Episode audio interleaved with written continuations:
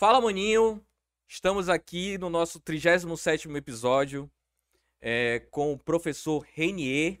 Eu vou puxar aqui a sua, o seu currículo, porque ontem eu vi o, o, o, a sua, o lá, e ela falou assim, é muito grande, né? Então eu vou ler aqui um, pelo menos a metade, porque eu acho que é importante.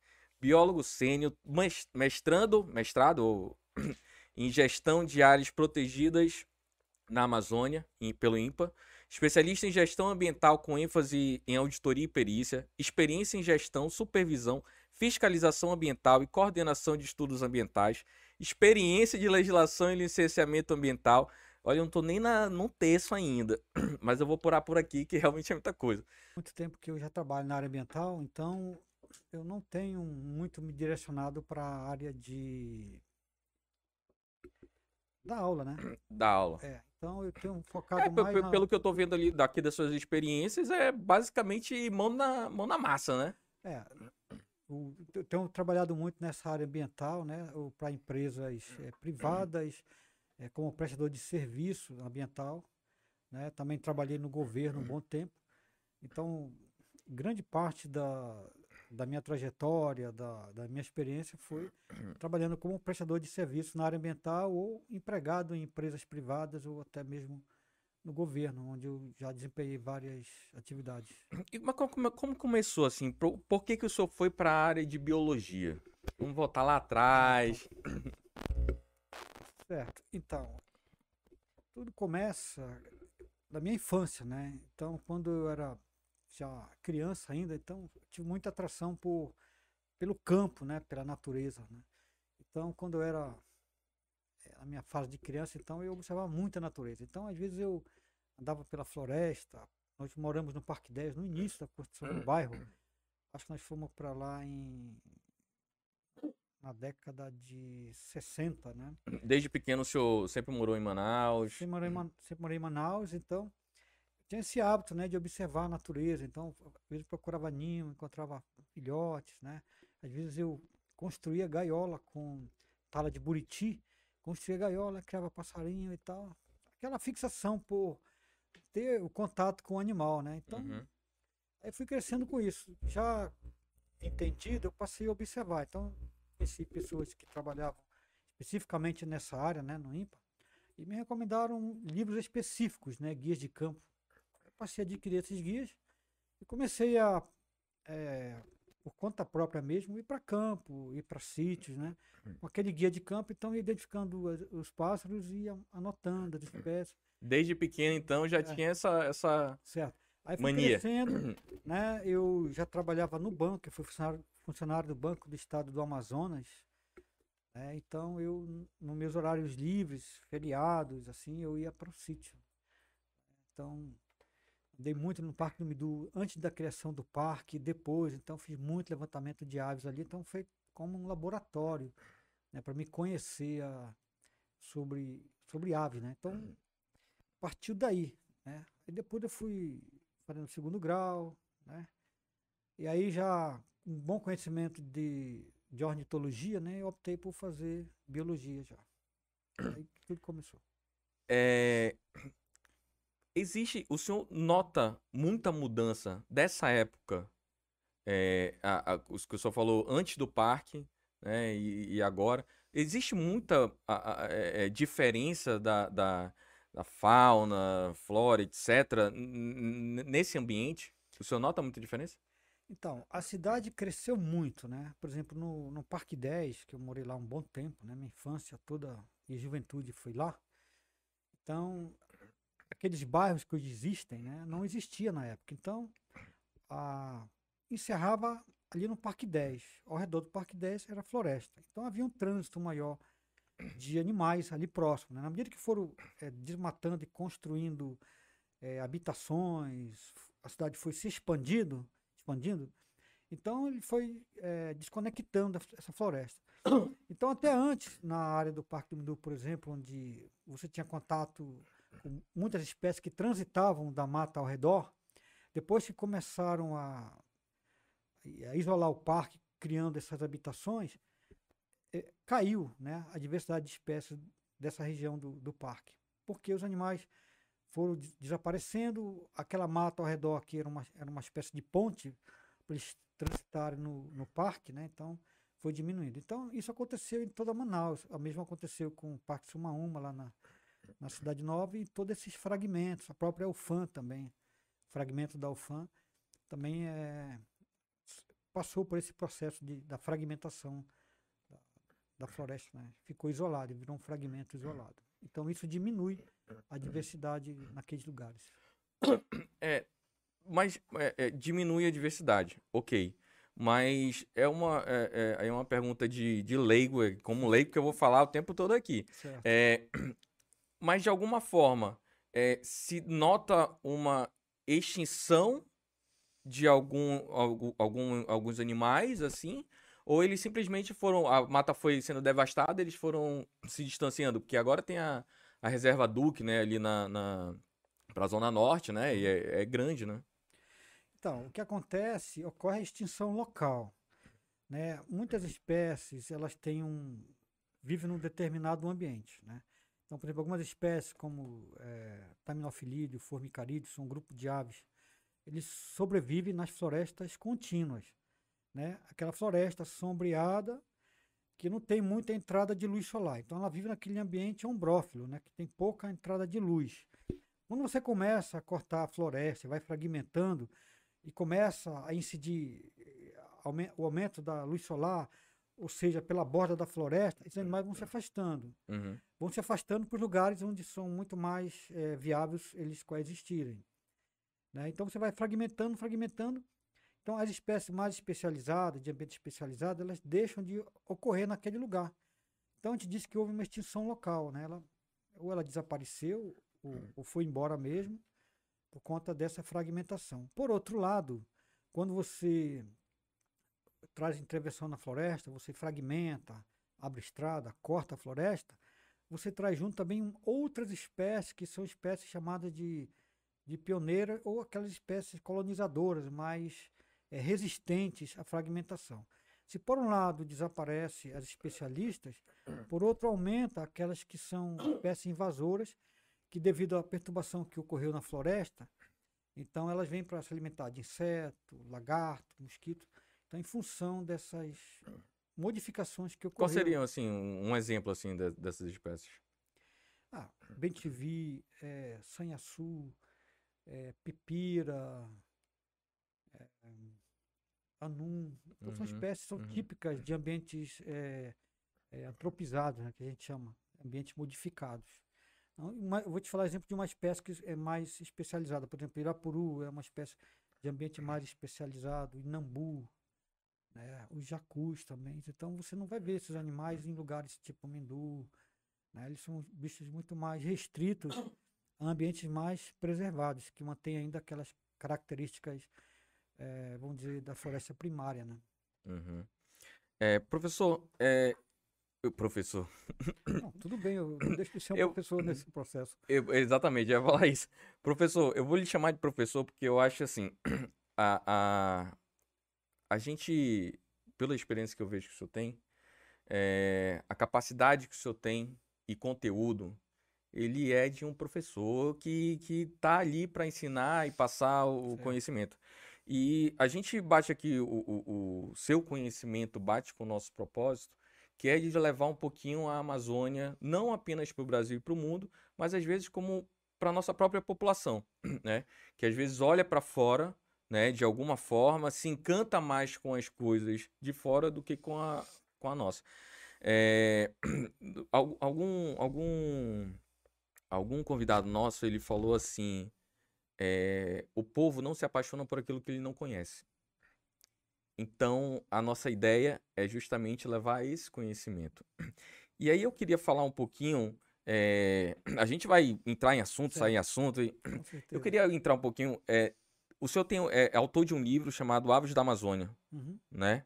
É, é, guia de referência para observação de aves. eu queria que o senhor contasse um pouquinho para gente como é que é, se existe uma espécie específica, quantas espécies estão catalogadas, como é que é essa relação das aves aqui na nossa região? Porque eu acredito que a nossa biodiversidade, a, a Amazônia aí é, é, tão grande que eu realmente não conheço é, fora daqui uma biodiversidade parecida, igual, semelhante. Então, sobre o livro, ele surgiu da necessidade de, de eu reunir informações. Quando eu comecei a observar aves, eu tinha dificuldade de entender qual é o caminho para me aprender melhor e como eu posso observar e, e pesquisar os animais, né? Porque eu, é, na época que eu era criança, então tinha uns chocolates que vinham umas fotos do Haroldo Paulo Júnior, um fotógrafo brasileiro que já até faleceu, ele faz uns quatro anos. Então eu colecionava aquilo ali. Então lá tinha um textozinho básico sobre cada espécie. Então, da necessidade de entender, de me aprimorar nesse processo, eu decidi é, escrever um livro que a princípio era um curso de observação de aves. Eu comecei a escrever né, aquela, aquela informação muito mais colonial, colonial não, coloquial, né, aquele, aquela informação muito mais, como é que eu digo, é mais simplificada, é, sem muita conotação científica. Então, aquilo que eu achava que era uma informação que eu precisava quando eu estava aprendendo, eu coloquei nesse livro, né? Depois ele foi aumentando, né? Foi simplificando a, a, a linguagem. Foi. Aí eu coloquei informações sobre a biologia das aves, é, técnicas de observação identificação, que incluía dicas de como se esconder, né, apetrechos para disfarçar a, a, sua presença ali, né? É, também coloquei, incluí informações sobre o observador de pássaro, o que, que ele precisa para documentar isso, né? Que equipamentos pode utilizar, gravador, ah, microfone, é, câmera fotográfica, né? Então, é, o uso de, de playback, que nada mais é que ter a gravação e você reproduzir no campo, imitando o pássaro que você quer chamar, para atrair ele. Então, o livro, o livro surgiu daí. Ah, depois eu passei a trabalhar como, uh, como quantos, guia. Mais, quantos, quantos mais ou menos quantas mais ou menos aves assim espécies na última revisão da, do Comitê Brasileiro de Registro Ornitológico no Brasil você quer saber ou no Amazonas? No Amazonas. No Amazonas. Então no Amazonas tem um registro no Wikiaves que é um site que tem todas as espécies que são fotografadas então lá tem 958 né? Na, na, mas há uma estimativa do, do Tomário Conreve, que é do IMPA, que esse número pode chegar a 1.100. Né? Então, a diversidade de aves no Amazonas é muito grande, talvez a maior do Brasil. Isso é, é... é a maior do Brasil. E o, e o Brasil, por exemplo, é o segundo lugar né, no ranking mundial. Ele só perde para a Colômbia. Não, Peru, para o Peru. Peru porque tem, tem os Andes, é. tem aquele é, é, ambiente de Andes, né? Que é, também tem uma diversidade muito grande nas, nas regiões mais altas também. Então, isso torna o Brasil, deixa ele em segundo lugar. Mas, mas assim, é, se tem uma. Ele, ele coloca 900 e pouca é, catalogadas. É, fotografadas. Fotografadas. Certo. Mas é, pode existir mais que isso. Muito mais que isso. Isso, isso na, na visão do Dr. Mário Conf, que é o, é o curador da curadoria de aves do INPA, né? Então ele tem uma experiência muito maior que a nossa e trabalha já isso há mais de, acredito que mais de 40 anos e conhece a região amazônica. Então, isso é uma estimativa dele, né? Uhum. 1.100 espécies. E aí isso eu ia começar a falar, eu vou, vou dar um parênteses de novo. É, essas, é, é, nas suas andadas, uhum. é, né, que é para fazer esse livro, e, e aqui o, o, na terceira edição de, áudio, de CD de áudio, já é uma coisa separada do livro, ou ele é uma coisa conjunta ao livro? Não, o CD, o livro acompanha um, CD.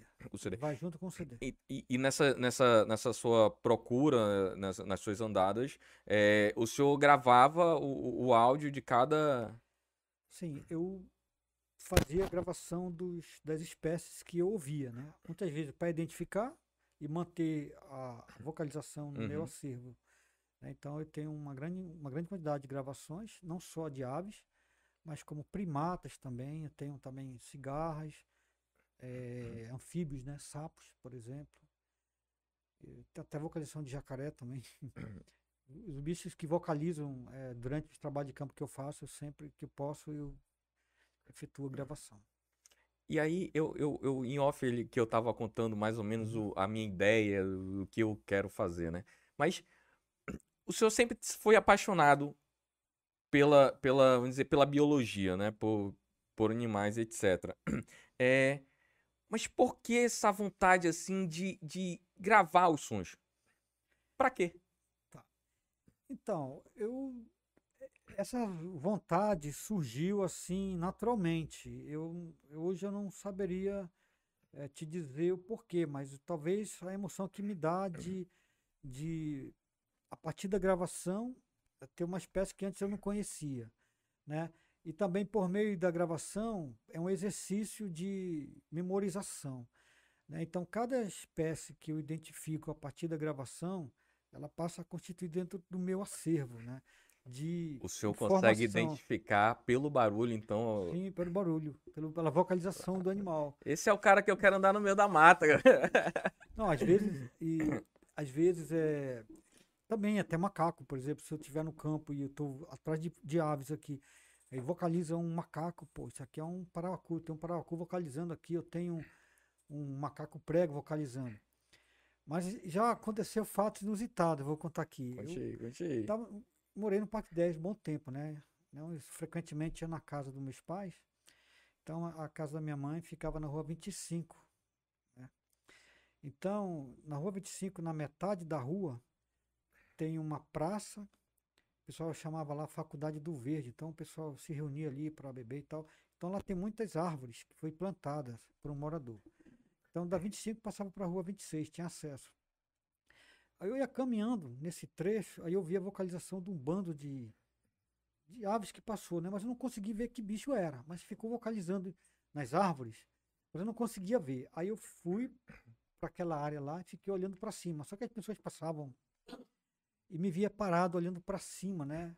Eu tentava disfarçar, porque parece um idiota, né? E aí eu, e o animal vocalizando lá, eu tentava uma posição melhor para tentar identificar o animal, uhum. certo? porque eu não reconhecia aquela vocalização. Para mim era muito diferente. Então, para mim ficou ainda mais interessante saber o que, que é aquilo. Quando eu finalmente vi, era um bando de, de psitacídeo, mas psitacídeo desses que vivem em cativeiro, que não são da, da nossa fauna, né? Calma, o senhor tem que entender que é nosso público e muitas, muitas coisas do que o senhor fala não, não entendo é. também. É, o que, que são os pistacídeos? Era, um, era uma espécie de papagaio.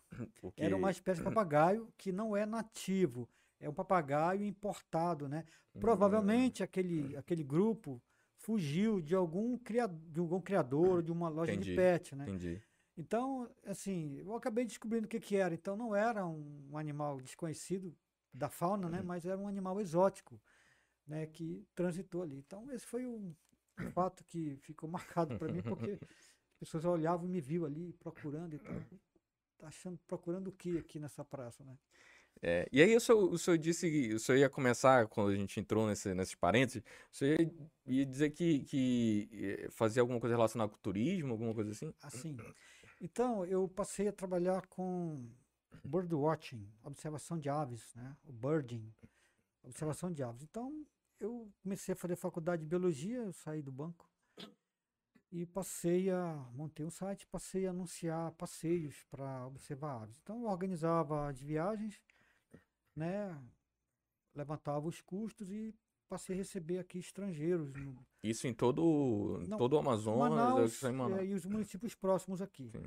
Né? Então o senhor mesmo fazia as rotas fazia. e eu fazia, eu organizava oh, e montava os passeios, né? Isso aí tinha quantos anos? Ah, na época eu deveria ter uns 20 e poucos anos. E o detalhe é que eu não falava inglês, né? Aí você imagina e aí, como é que, como então, é que era? Cara, é meio complicado, mas... Então, depois eu passei a estudar inglês, né? E com a frequência disso, hoje eu já me comunico, né? Recebo grupo, organizo e tal. É... Enfim, hoje eu já faço mais completo, né? Mas no começo foi muito difícil. Às vezes tinha um tradutor, né, que ia junto com a gente para fazer esse trabalho. Então, ao longo de 20 anos mais ou menos, eu fui aperfeiçoando isso, né? Então, eu recebi aqui grupos de estrangeiros vindo de outros operadores, né? Então, eu guiava o guia do, do operador, né? nos lugares interessantes. Então, pelo menos uns, uns quatro, cinco operadores internacionais, eu guiei eles aqui para eles oferecerem passeios aqui também. Então eu visitei vários hotéis de selva, fui muito para o Ariaú. É, geralmente aqui próximo, né? Porque poderia ir para outros lugares, mas como eu recebia grupos de duas pessoas, três, quatro, para você fazer um roteiro maior custa muito maior. E o né? custo, Então, custo maior. ter um grupo maior para isso. Então eu trabalhava com grupos personalizados menores, que era mais fácil de ter um controle, dar uma atenção personalizada e era menos dias também, cinco dias, quatro dias, três dias. Então eu trabalhei nesse, nesse como turismo de birdwatching, fiz 20 anos ano passado nisso. Hoje eu já estou mais parado disso. Isso que eu ia perguntar, o senhor ainda faz hoje em dia? Que Não, já, é, a gente já Eu ainda fazer a excursão aqui do, do Fala Maninho. Eu ainda tenho, eu recebo ainda pedidos de brasileiros, né? Porque com a pandemia o estrangeiro sumiu. E eu acho que isso vai demorar ainda um pouco, talvez ano que vem possa vir para cá, né? Por outro lado, aumentou a demanda de brasileiros, né? Sim. Porque o brasileiro, é, coisa de 10 anos atrás, ele era muito mal visto, né? O pessoal dizia, ah, o brasileiro não vai proteger a natureza. Só que a partir de 2008, com a criação do site wikiaves.com, se não me engano, Wikiaves, lá tem postagem de brasileiros de todo o Brasil. Né? Então, esses são fotógrafos eh, amadores, né? Que, o hobby. Uhum. Aí os caras vão para campo, vem muito para Manaus, para Amazonas aqui, para vários estados brasileiros. Então, com o Wikiaves aumentou muito, né? Houve um aumento da consciência de brasileiro em relação a proteger. Em 2008, 2007, 2008 saiu uma, uma legislação também que, que mudou muito, né? O, o- eh, teve um impacto ambiental muito grande, né? Que, se não me engano, eh, antes de 2008, quem desmatou, desmatou. A partir de 2008, Ah, o, é o eu não lembro agora É, especificamente o isso, nome da, é, da legislação.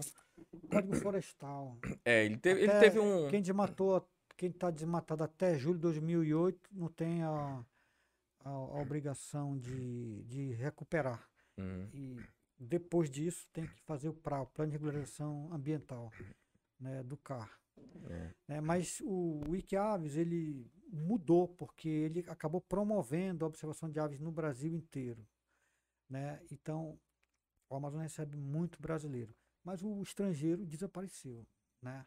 Ele não está vindo, está nessa precaução, né? e também por conta do, da imagem do país aí fora, né? Uhum. que há, há um, há um descuido com relação à, à- à pandemia, né? Um incentivo a não usar máscara, não se vacinar, essa coisa toda. Então isso realmente causou um impacto muito negativo no país. O- o- como é que você vê essa questão da, da, da nossa legislação ambiental é, é, em relação à questão de, de desmatamento, queimadas e etc. O senhor acha que, que realmente existe na nossa região amazônica um, um, um excesso de exploração ou não é, não é isso que acontece realmente? O, Bra- o Brasil é um, é um país que tem uma legislação ambiental muito boa, muito bem estruturada. Né? O que está faltando é fiscalização. Então, nesses últimos dois anos, mais ou menos, né, isso não foi eh, muito bem eh, cuidado. Né? A, a legislação nós temos, mas de que, que adianta a legislação E é uma legislação férrea, né? A legislação ambiental, ela é... Então, o problema é esse, por conta da, da não aplicação da legislação. Então, houveram muitas, mu- houve muitas mudanças na legislação, por exemplo, no CONAMA, né, que é o é, Comitê Nacional do Meio Ambiente, né? Ele que regulamentou muitas questões ambientais, né? Por exemplo, o governo federal recente, no ano passado, eh, desfez o, o, a composição do, do conselho, que tinha, era, uma- era uma composição muito ampla, né? Era muito grande. né? Então ele botou o ministro como presidente, né? que ele, ele é, mas E aí criou um grupo bem pequeno de pessoas para decidir o destino do, dessa questão ambiental. Acabou ficando meio que secundário ali É. nas pautas da. É, e- e- então eu acho que o Brasil perdeu muito com, com essa mudança que houve no, no CONAMA, né? Mas, mas ah, em- em- voltando para as aves. é, e aí continu, vamos continuar a sua história aqui. E aí o senhor se- fez a, a- a- essa. essa. O senhor já era formado aí? Já tinha. Já, eu quando comecei a trabalhar como guia, era estudante ainda de biologia. Era estudante de biologia, e às vezes eu passava três, quatro dias, às vezes pedia prova, mas eu fazia depois isso aí. Então, O senhor sempre foi de estar assim no meio do mato e ir embora, assim, conhecer? Porque o senhor tá falando que o senhor faz os seus próprios roteiros. Mas para fazer os roteiros, o senhor tem que se enfiar ali. Aí... Sim, o roteiro para observar ave, você tem que fazer um roteiro que você vai oferecer as espécies tais e tais que tem lá, né? Então, por exemplo, para mim oferecer um roteiro que ele pode ver o irapuru ou uma outra espécie que, o, que eles têm interesse de ver, eu tenho que mostrar para eles, né? Então não é qualquer lugar. Então você tem que conhecer. Então quando eu fazia os passeios com eles, eu ia reforçando os lugares que eu estava vendo tal. Então eu sempre anunciei esses lugares aí. Tem lugares muito bons aqui perto de Manaus, como por exemplo, é, Mas assim. A minha, minha dúvida é, tipo, o senhor consegue identificar que ali realmente vai ter aquela espécie? Elas não são assim meio Não, eu é, tenho- nômades eu dentro tenho do, que- do- Eu tenho que ir no lugar, pelo menos a primeira vez. Não, me sim. detectar ela. Mas eu- quando eu vou para esses lugares, eu não vou em busca de uma espécie específica, né? Andando lá é que eu vou perceber que tem uma espécie, essa ou aquela, que pode ser interessante, que é interessante para o turista. Então, o senhor, vamos dizer que o senhor traça ali um raio e um, diâmetro ali. Naquele diâmetro ali, pode ser que aquela espécie esteja ali. Não, não é assim não. Não? Por exemplo, vou te fazer aqui um roteiro. Reserva em Musa, Torre do Musa. Então lá vai dar para ver jacu, eh, anambé roxo, a- eh, anacan, que é um papagaio que às vezes ele eriça a plumagem, fica igual um cocar, sabe? Então ele é interessante, ele ocorre na Amazônia, né? Então, para ver tem que que é o lugar da Amazônia que ele Uhum. tem essa distribuição, você vê. Então, lá você vai ver esses bichos. E aí eu preciso mostrar também eh, bichos de várzea, porque lá na, na torre só tem bicho de terra firme. né? O que, que eu faço? Então eu vou uma manhã no Musa, à tarde eu vou para Iranduba, vou para Ilha da Machantaria. Então lá eu já vou ter bicho de água branca, endemismo de ilha, de, de ilha fluvial. Então lá vai ver outros bichos que são típicos desse lugar, certo? Então aí, olha só, eu tenho lugares diferentes. Aí eu volto, eu posso pernoitar lá e visitar um outro lugar para ver mais bicho, bicho de várzea, né? Aí eu volto, aí eu vou, sei lá, vamos ver o galo da serra, vamos para Figueiredo, procurar o galo da serra, ver pássaro boi. Então é assim que funciona. Então eu visito três, quatro lugares para um roteiro de três dias, entendeu? Tem também um ramal do pó rosa que dá para ver uns bichos legais ali. Então você vai visitando cada ponto desse Vai visitando. para ver o roteiro. Então, cada lugar desse tem N bichos interessantes, N espécies que são de interesse do- dos observadores de aves. E, e, e, e, eu tava vendo aqui na, no seu extenso currículo, é, não apenas a, a sonorização de, de aves, mas de anfíbios também, de, É, de outros- sapo, sapo, né? outros animais. Uhum. E tudo isso a a gente consegue encontrar nesse, nesse CD áudios que o, que o senhor... É, eu tenho um, um CD nesse livro, né? E tem mais dois que foram é, publicados. É, Vozes e Sons das Flechas do Amazonas, volume 1. Só que esse está esgotado e e os dois estão esgotados. E volume 2, que é Aves de Várzea, de Floresta Alagada, é Várzea e Igapó. Então, lá está misturado. Tem bicho de. Um tem bicho de Várzea e Igapó. O volume 1, que está esgotado, tem um misto de tudo. Tem bicho de capoeira, tem bicho de Igapó, de Várzea, de terra firme. Mas assim, é, é- é, ele... Eu vou querer um CD desse, hein? Ter que dar um repique porque tá botado. É, ele, ele, o senhor vai falando, pontuando. Ó... Não, eu não falo nada, é só o som, tá escrito no. Ah. no- no- Não, é, digo assim, é, tem um eu sei o que eu tô escutando. Ah, tem a legenda, tem a- Ah, os nomes dos sim. bichos. Ah, legal. Legal. Aí você vai, vai vendo. Ah, legal.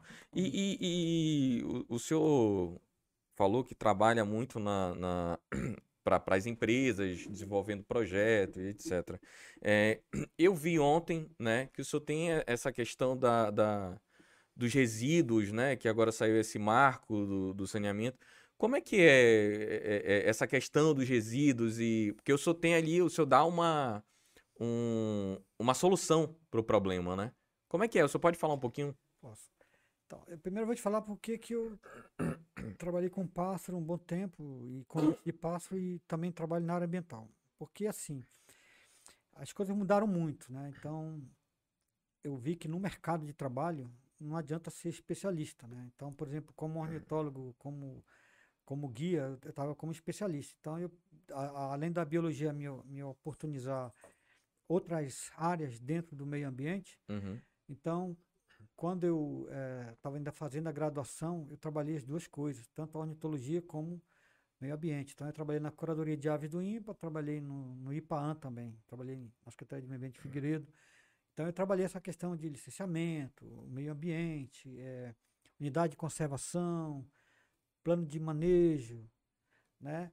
E por força, coisa de, dos dez últimos anos atrás, essas questões ambientais como mudanças climáticas, eh, agora recentemente eh, agricultura de baixo carbono e a questão de resíduos sólidos já foi também nessa, vamos dizer assim, nessa pegada de ampliação do, do leque de oportunidade. Então, na medida em que eu fui entrando nesse mercado, eu fui tendo a oportunidade de trabalhar isso nas empresas que eu tra- trabalhei no, no governo do estado.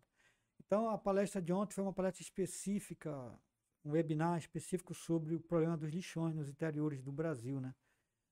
Então, o marco do saneamento, que foi publicado no ano passado, ele definiu prazos, né? Então, por exemplo, municípios e capitais, perdão, municípios, capitais e região metropolitana tem até agosto de 2021 para extinguir lixão, né? Geralmente as capitais, Manaus tem um aterro, né? Então Uhum. não está com problema. Então, até 2021. Municípios com de, de 100 a 150 habi- 100, mil, habi- 100 a 150 mil habitantes tem que extinguir o lixão até 2022. Né? Município de 50 a 100 mil habitantes tem que extinguir em 2023. E municípios com até 50 mil tem que extinguir o lixão até 2024. Então, eu fiz uma abordagem sobre a, a Política Nacional de Resíduos Sólidos, né? A- qual é a filosofia dela, é, o, o que, que ela prevê, né? e também o, qual é o embasamento daquela apresentação que eu estou fazendo em relação à lei. Então, apresentei duas tecnologias que podem ser é, utilizadas para atender a política, né? que foi o, o sistema de aterro sanitário e da usina de pirólise, que é um sistema bem moderno, que já em algumas capitais brasileiras já estão começando a implantar. Também falei um pouco do, da necessidade do licenciamento ambiental, como é que se dá esse processo de instalação de uma usina ou de um, ou de um aterro sanitário, eh, quais são os caminhos que isso envolve, aí a rima, a audiência pública, né? E também falei um pouco sobre o processo de extinção de lixão, como que você vai fazer a extinção do lixão, né? Então, só pode fazer a extinção do lixão quando você implanta ou um aterro ou uma usina. Né? Até antes você não tem como extinguir. Aí você implantou aterro uma usina, e aí todos os resíduos da cidade vão para o aterro ou vão para a usina. Aí você pega esse material descartado no lixão, remove todinho e descarta no novo aterro ou na usina. Então você vai limpar todinho o lixão, limpar que eu digo é remover os resíduos sólidos, né? E jogar para o novo Uhum. aterro ou para a nova usina. E essa área do antigo lixão precisa ser recuperada. Ali está cheio de contaminação no solo, de chorume. Então não pode, eh, a lei não permite que as pessoas morem no lixão.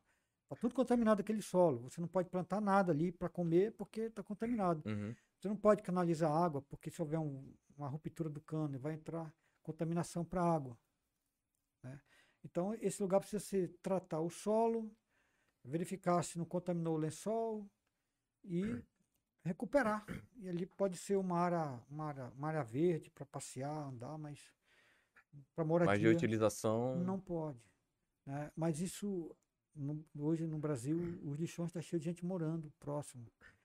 né? Então, é um problema para os prefeitos, né? porque permitiram a moradia lá e isso pode gerar questões judiciais, né? Por, pedir por indenização, quem construiu casa, coisa do tipo. Mas e no, no caso do, do- dos lixões, por exemplo, aquele aqui no, na- na- no- dos aterros, aqui no, no começo da cidade ali, na, Na entrada.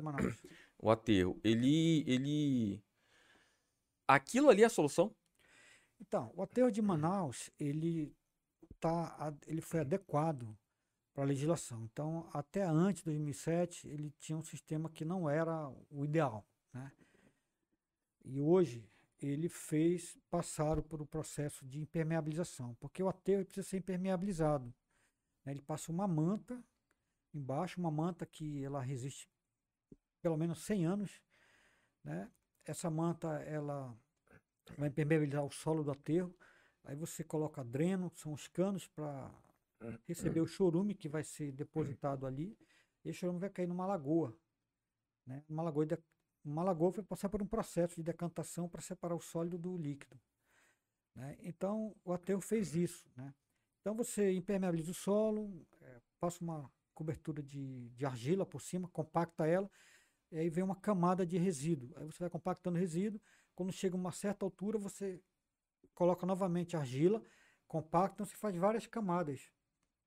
Mas ele está impermeabilizado, então não vai mais contaminar o lençol Ao- ao- ao- Entendeu? diferentemente do, do lixão, que é lixão. aquele direto, direto. né? O, o, aterro, ele existe todo um preparo para não... Mas, é, mas eu, eu, eu penso assim, e futuramente? Porque o aterro ali é uma área que, Eu acho que o que é aterro ele, utilizado. vai, ele já tem uma vida útil, né? A vida útil dele, se não me engano, é até 2024. Então ele de- deverá ser desativado. Quando ele Mas quando o desativado, senhor fala desativado, é, é que é, não vai ser mais jogado nada lá isso. e vai para outro lugar. Mas por baixo da terra, tá tudo ali. Não, olha só. O aterro ele já foi permeabilizado. Sim. Certo. Então, quando ele for desativado, ele vai botar a última camada de resíduo. Ele vai botar uma de argila e vai compactar, certo? Sim. Depois vai tratar esse solo e jogar vegetação. Sim. Aí vai cobrir. Só que nesse processo de colocação de resíduo compactação, ele também vai colocando aqueles tubos, que é para drenar o gás. Não É, explodir ali. É, isso, para drenar o gás. né? No caso do aterro, ele já canalizou todo o gás e já está aproveitando o gás. Porque a legislação diz que não é só para te construir aterro, tu tem que aproveitar a, o gás, a energia do gás. Uhum. né? Então o aterro fez isso. Então, ele for desativado, ele vai ser fechado, né? O aterro vai continuar gerando gás, né? Vai continuar gerando chorume porque vai chover, vai filtrar na terra e vai ficar aquele ciclo até a lagoa de chorume. A lagoa também ela é impermeabilizada, então ela não vai cair nada lá, entendeu? Então, ele vai ser desativado, vão parar de utilizar, vai continuar gerando gás, vai continuar o sistema lá de escoamento do, do chorume. Ah, então ele, ainda- ele ainda vai ter uma, uma utilidade, ainda que gás. inutilizado. É, aí vai ter que abrir um outro ou implantar uma usina. Isso aí eu não sei como é que o que, o que vão decidir fazer. Ou abre um outro aterro em outro lugar, ou vai instalar uma usina. Né? Sobre Existe alguma, alguma tecnologia para, vamos dizer assim, é, sumir com isso? Sumir com esse, esse pirólise. lixo todo? A pirólise. Pirólise? Como é que é a pirólise? Pirólise não. Pirólise é é um sistema moderno. Eu falei da pirólise ontem. Então, a pirólise é um processo em que ela recebe o, o lixo do jeito que ele é colocado hoje, junto e misturado, né? Aí vem naquele caminhão compactador, Uhum. né? Aí Ele tem um, um lugar de descarte, que é um lugar chamado moega, né? O carro vem, despeja o lixo lá. Esse lixo cai numa esteira, aí passa por um processo de, eh, vamos dizer, de triagem. né? Nesse processo de triagem, ele joga água no lixo, lava os, lava os resíduos, né? E a própria máquina separa tudo que é metal. Ela tem um imã lá, ela vai puxando tudo. Uhum. Aí joga para uma esteira que vai cair eh, numa, numa esteira de separação. Aí ele puxa os PETs, é, vidro e tudo que é tipo de metal. Aí cai numa esteira. Lá na esteira tem que ter os separadores Uhum. que vai separar. Então, esse lixo residencial nunca foi triado, né? Porque ele, ele recebe, sai dos condomínios das casas e vai direto para o aterro. Então é um desperdício isso. Né? Então, nesse processo de triagem, ah, e o orgânico. Ele separa o orgânico e manda para uma baia. Né? O que não é triado vai para um terceiro, para o segundo estágio, né? que é da, da pirólise. Né? Nesse processo aqui, ele vai começar a queimar esse resíduo, só que é um processo de, de queima por aquecimento. Ele não produz gás nenhum que, que Uhum. nenhum gás nocivo, né? Entende o gás nocivo aquele da queima da incineração. Quando você queima a floresta, aquela fumaça, aquilo é um gás nocivo. Quando você queima o lixo no teu quintal, é proibido fazer isso, você está queimando, você está emitindo é, é, monóxido de carbono para a atmosfera e, e é um gás nocivo para a saúde. Então, é um processo interno que não há essa emissão de gás. Então, aí ela vai gerar é, gás Ele é de mu- síntese Ele é muito mais limpo, então. vai, vai gerar gás de síntese e terra preta. E aí, essa terra preta você pode usar na agricultura. Sim. E aí, no terceiro estágio, ele vai fazer a- o gás, separação do gás. Aí vai separar o óleo, né, e o gás e o biochar. O biochar é um produto é, muito bom para a agricultura. Né? Por exemplo, ele ajuda muito na- no processo de aeração do solo, melhoramento do, do, do nutriente do solo, né? fixação de nitrogênio, de, de carbono e de. Sabe, então, para a agricultura de baixo carbono, que é hoje a, a meta do governo, é, é um produto. Hoje é vendido biochar. Né? Então, para uma tonelada de resíduo, você tem 10% de biochar, ou seja, para uma tonelada de resíduo tem 100 kg de biochar. Né? Então, o que sobra é o biochar. Se você tiver na, no, no, no resíduo um descarte grande de óleo queimado, de óleo diesel, óleo de avião, óleo de caminhão, óleo de trator, você pode instalar uma destilaria e vai virar diesel sintético. 80% vira diesel sintético, que você pode utilizar nos carros da usina, não pode comercializar.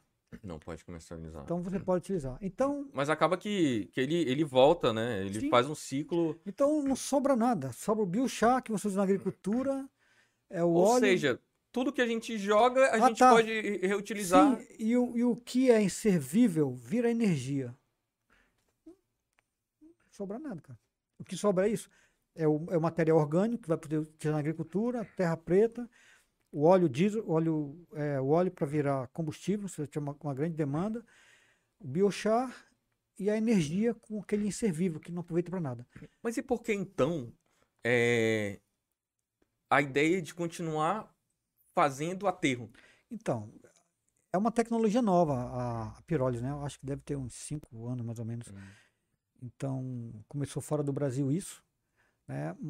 Por outro lado, eu, eh, eu acredito que é uma tecnologia cara, mas quando você vê os benefícios, que você pode gerar energia, e que essa energia pode ir para a rede, você pode vender essa energia, você pode vender biochar, você pode eh, economizar em combustível no no seu consumo, então, de repente, é muito mais vantagem você ter uma usina dessa do que ter um sistema desse, que, por exemplo, quando você desativa um aterro, você tem que estar continuando controlando ele lá, porque está gerando Vai gás. estar tá- gerando gás. tá- Ou e- seja, ali ah, depois daquilo ali é só um custo que tu vai ter que ficar mantendo ali. É, e aqui não tem tratamento de chorume, né? O que, o que o tratamento que a lagoa faz, ela separa o, lo- o, o lodo, né? Que é o, o sólido que vem misturado com, com líquido, né?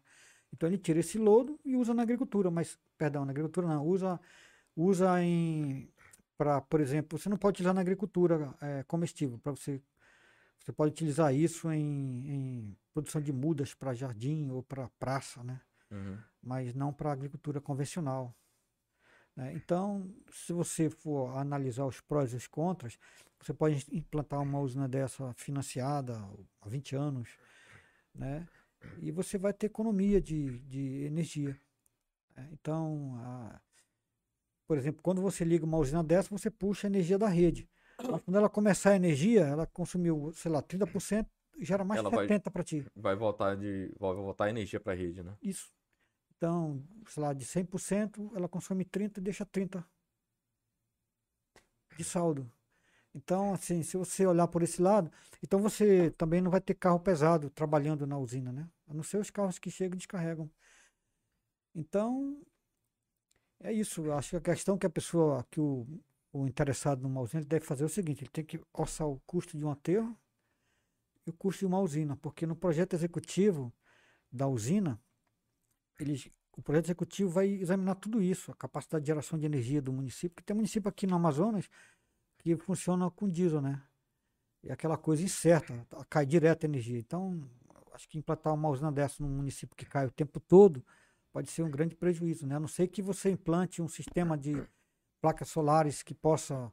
Então, é... não, tem como, não tem como implantar em, em todos os lugares, mas é uma, uma solução viável. É uma solução viável e dependendo do consumo de, da geração de resíduo, pode ser que municípios pequenos possa ser colocado desde que uma, uma, é, uma planta de energia fotovoltaica possa ser capaz de gerar energia para ela. De repente, uhum. e se, colocando no sistema fotovoltaico, você possa gerar essa energia que não consegue é, via e vai ser, o, vai ser o. É o futuro, né? O futuro, eu acho que vai, vai passar por, por esse tipo de energia limpa, né? Que é, é. a bucha que, que o mundo procura é a é, energia saber que em todo o estado brasileiro já tem alguém com, usando energia solar em casa. Então, em todo o estado brasileiro já tem. Né? A tendência agora é aumentar. Né? Até porque não é ruim para a concessionária, porque tem sempre o excedente, né? a concessionária acaba emprestando esse excedente e fornecendo para outros lugares, né? E isso aí é compensado, essa, esse eu, excedente eu, que ele joga na rede. É, eu, eu acho que 2000, a gente está em 2021, acho que 2019, 2018, 2019 eu acho. Eu vi, eu escutei um, um, um projeto de lei, eu acho, alguma uhum. coisa assim. Eu acho que era a Câmara ou era o Senado. Eles brigando porque uma parte dizia que a população tinha que pagar uma. A taxa do lixo? Uma taxa. Não, mas não era do lixo, era em relação à energia. Uma taxa porque ele estava ele tava produzindo energia e jogando energia para a rede. Ah, ele queria receber por isso. Queria receber por isso. Por quê? Porque na cabeça do. do, do é, tem, tem uma lógica, tem uma lógica, né? É, é, essa energia ela é gerada da casa e vai para a rede. Essa energia ela é utilizada pela rede. Então, existe toda uma estrutura para essa energia poder é, transitar. Né? E aí a, a, a briga é justamente essa é, no cenário. Mas, mas você sabe que acaba acontecendo isso, porque olha só, a energia solar funciona assim. Durante a manhã e a tarde, enquanto tem sol, você está gerando energia. À noite não, porque não. Então, se estiver nublado, ela vai gerar energia, mas numa quantidade menor. Então, quando você joga para a rede, vai computando o teu saldo de energia. Né? E nós temos aqui os períodos de inverno e de verão também. Então, você jogando para a rede, jogando para a rede.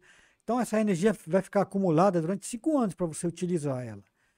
Então, ele pode utilizar essa energia quando ele precisar. Então, de alguma forma, ele acaba recebendo isso aí. Uhum. Ou ele pode fornecer essa energia para alguma outra residência. Né? Só não pode, eu acho que só não, não vai receber financeiramente, mas ele vai poder utilizar. Se tiver um, um saldo maior de energia, ele pode fornecer para uma casa de alguém e tal. Isso é um critério do, da pessoa que for o portador desse sistema de energia, né? É, eu, eu tenho na minha cabeça que no dia que eu for construir meu terreno, construir a minha casa, vai ter lá as placas, porque é uma é. coisa que, que querendo ou não, é, é Vai acontecer, é, vai acontecer. Você pagando financiamento, você vai pagar aquela taxa né, da energia que você tem que pagar. Então, é, quem tem um consumo de energia em torno de, sei lá, 600 reais, 500 reais e, e vai implantar na sua casa, ele pode a, acabar pagando quase esse valor durante o financiamento de cinco anos, por exemplo, ele vai pagar quase esse valor. E depois, de e depois anos, disso já não tem mais.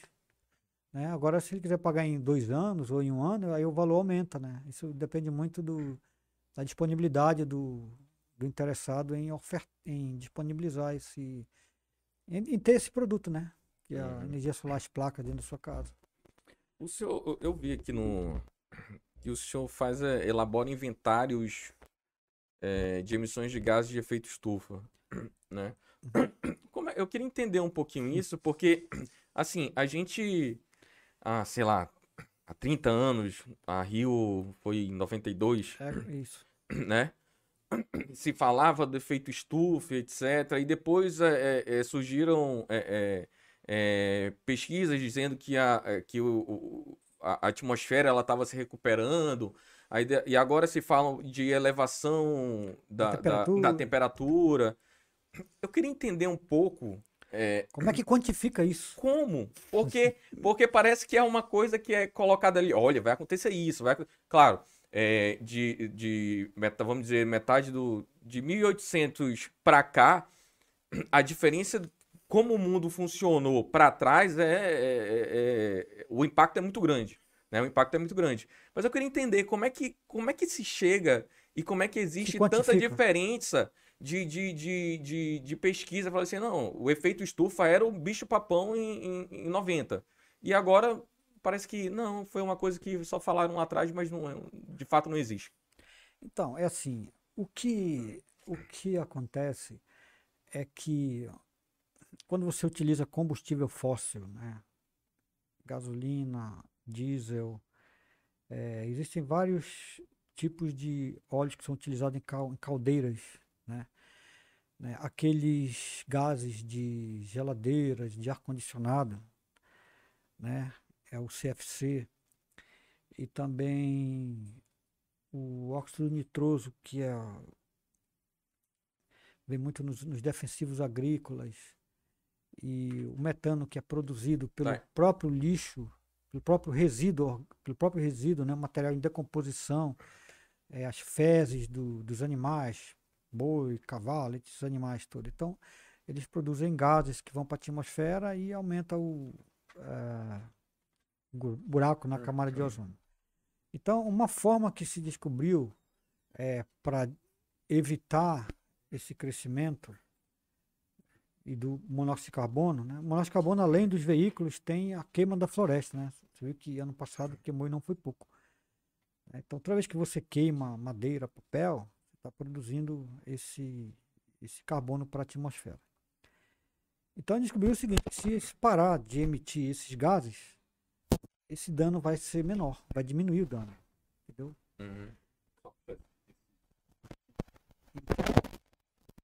Então, a estratégia para avaliar quanto que se emite é por meio dos inventários. Né? Então, nessa, nessas conferências mundiais né, que, houve, que houve no, ao longo do tempo, eles estabeleceram um marco. Por exemplo, Brasil, é, é, o Brasil não emite além do, da capacidade, né? mas tem países, China, Estados Unidos, que estão acima. Né? Então, por exemplo, se não me engano, foi em 97 o padrão. Então, por exemplo, ele tinha que emitir uma quantidade X, ele passou. Então, essa diferença do que ele tinha que emitir o máximo e o que ele cedeu, ele deveria compensar comprando crédito de carbono de quem não emite. Entendeu? É, aí, eu queria chegar nisso daí. Então, por exemplo, o Brasil é um país que, é que ele, tem, ele tem crédito, né? Só falta regulamentar isso. Então, hoje em dia estão trabalhando muito nisso daí. Porque na Europa, é, Europa tá muitos avançando. países, muitos países, eles compram, né, da, da- dos países africanos, né, para poderem fazer essa emissão acima do que podem, né? Até porque é, é bem baixa deles, né? Existe um, um- um- um nível, Um patamar um de- patamar de cada país. E aí é, a ideia, quando foi pensado, é que como eles tinham aspas, é, é, aspas não, mas devastado muita coisa por muito tempo e não tinha mais aquela biodiversidade, aquela, aquela quantidade imensa, então o patamar deles de, de, de, de emissão é mais baixa, né? E aí eles acabam é, é, é, comprando créditos de, Isso. de outros países. Ah, O Brasil está trabalhando, tem uma PL 528, se não me engano, do deputado Marcelo Ramos, para criar essa política de crédito de carbono, né? Então o Brasil ainda está tá caminhando nisso aqui. Então, já sabendo disso, a questão agora é quem tem terras é, que podem é, vender esses créditos. Né? Então, o objetivo, na verdade, é grandes latifúndios, né? que, que tem uma grande quantidade de floresta em pé, né? é uma floresta madura, né? Então eles podem ser sumidouros, né? De, do, do, do, de carbono. Então a ideia é um, produtor que tem uma, uma, uma área de floresta preservada, ele pode arrendar essa terra dele por 20 anos. Quando ele arrenda, ele vai receber por isso, né? Então ele também não, não deve desmatar. Então ele tem um contrato, então ele recebe por aquela área que ele, que ele manteve. Então, quem precisa, quem está emitindo acima da cota, pode comprar esse crédito, né? Cada crédito é uma tonelada, né? Então, geralmente é 100 mil, 200 mil, né? Toneladas de carbono. Então, o Brasil, a Amazônia em geral, tem grande potencial para ajudar, inclusive, os, os, produtores agrícolas, né? O, o, o, homem do campo que vive na floresta e receber por isso. Né? Então, está nesse processo de, de amadurecimento, de, de criação de, de legislação para regulamentar isso. Mas já tem iniciativas é, privadas, por exemplo, acho que em São Paulo, onde estão cadastrando áreas protegidas, né, para quando China e outros países quiserem é, comprar crédito de carbono, normalmente as áreas protegidas são privadas, são RPPNs, o proprietário pode é, disponibilizar, vender o crédito. Né? Então o proprietário recebe por então, isso. É, mas, mas isso é uma coisa que já está em vigor ou é uma coisa que está sendo pensada ainda para poder... O Brasil está trabalhando na legislação para regulamentar isso. A ideia é essa. É, porque existe, mundialmente, existe essa compra e crédito, esse crédito e débito de, entre os países, né? Mas aí o que você está passando já é uma, uma coisa mais específica é, dos estados e de pessoa. É isso. Pessoa física, vamos dizer assim. É, pessoa, pessoa jurídica, no caso, as RPPNs. É, mas não, que, não é o Estado.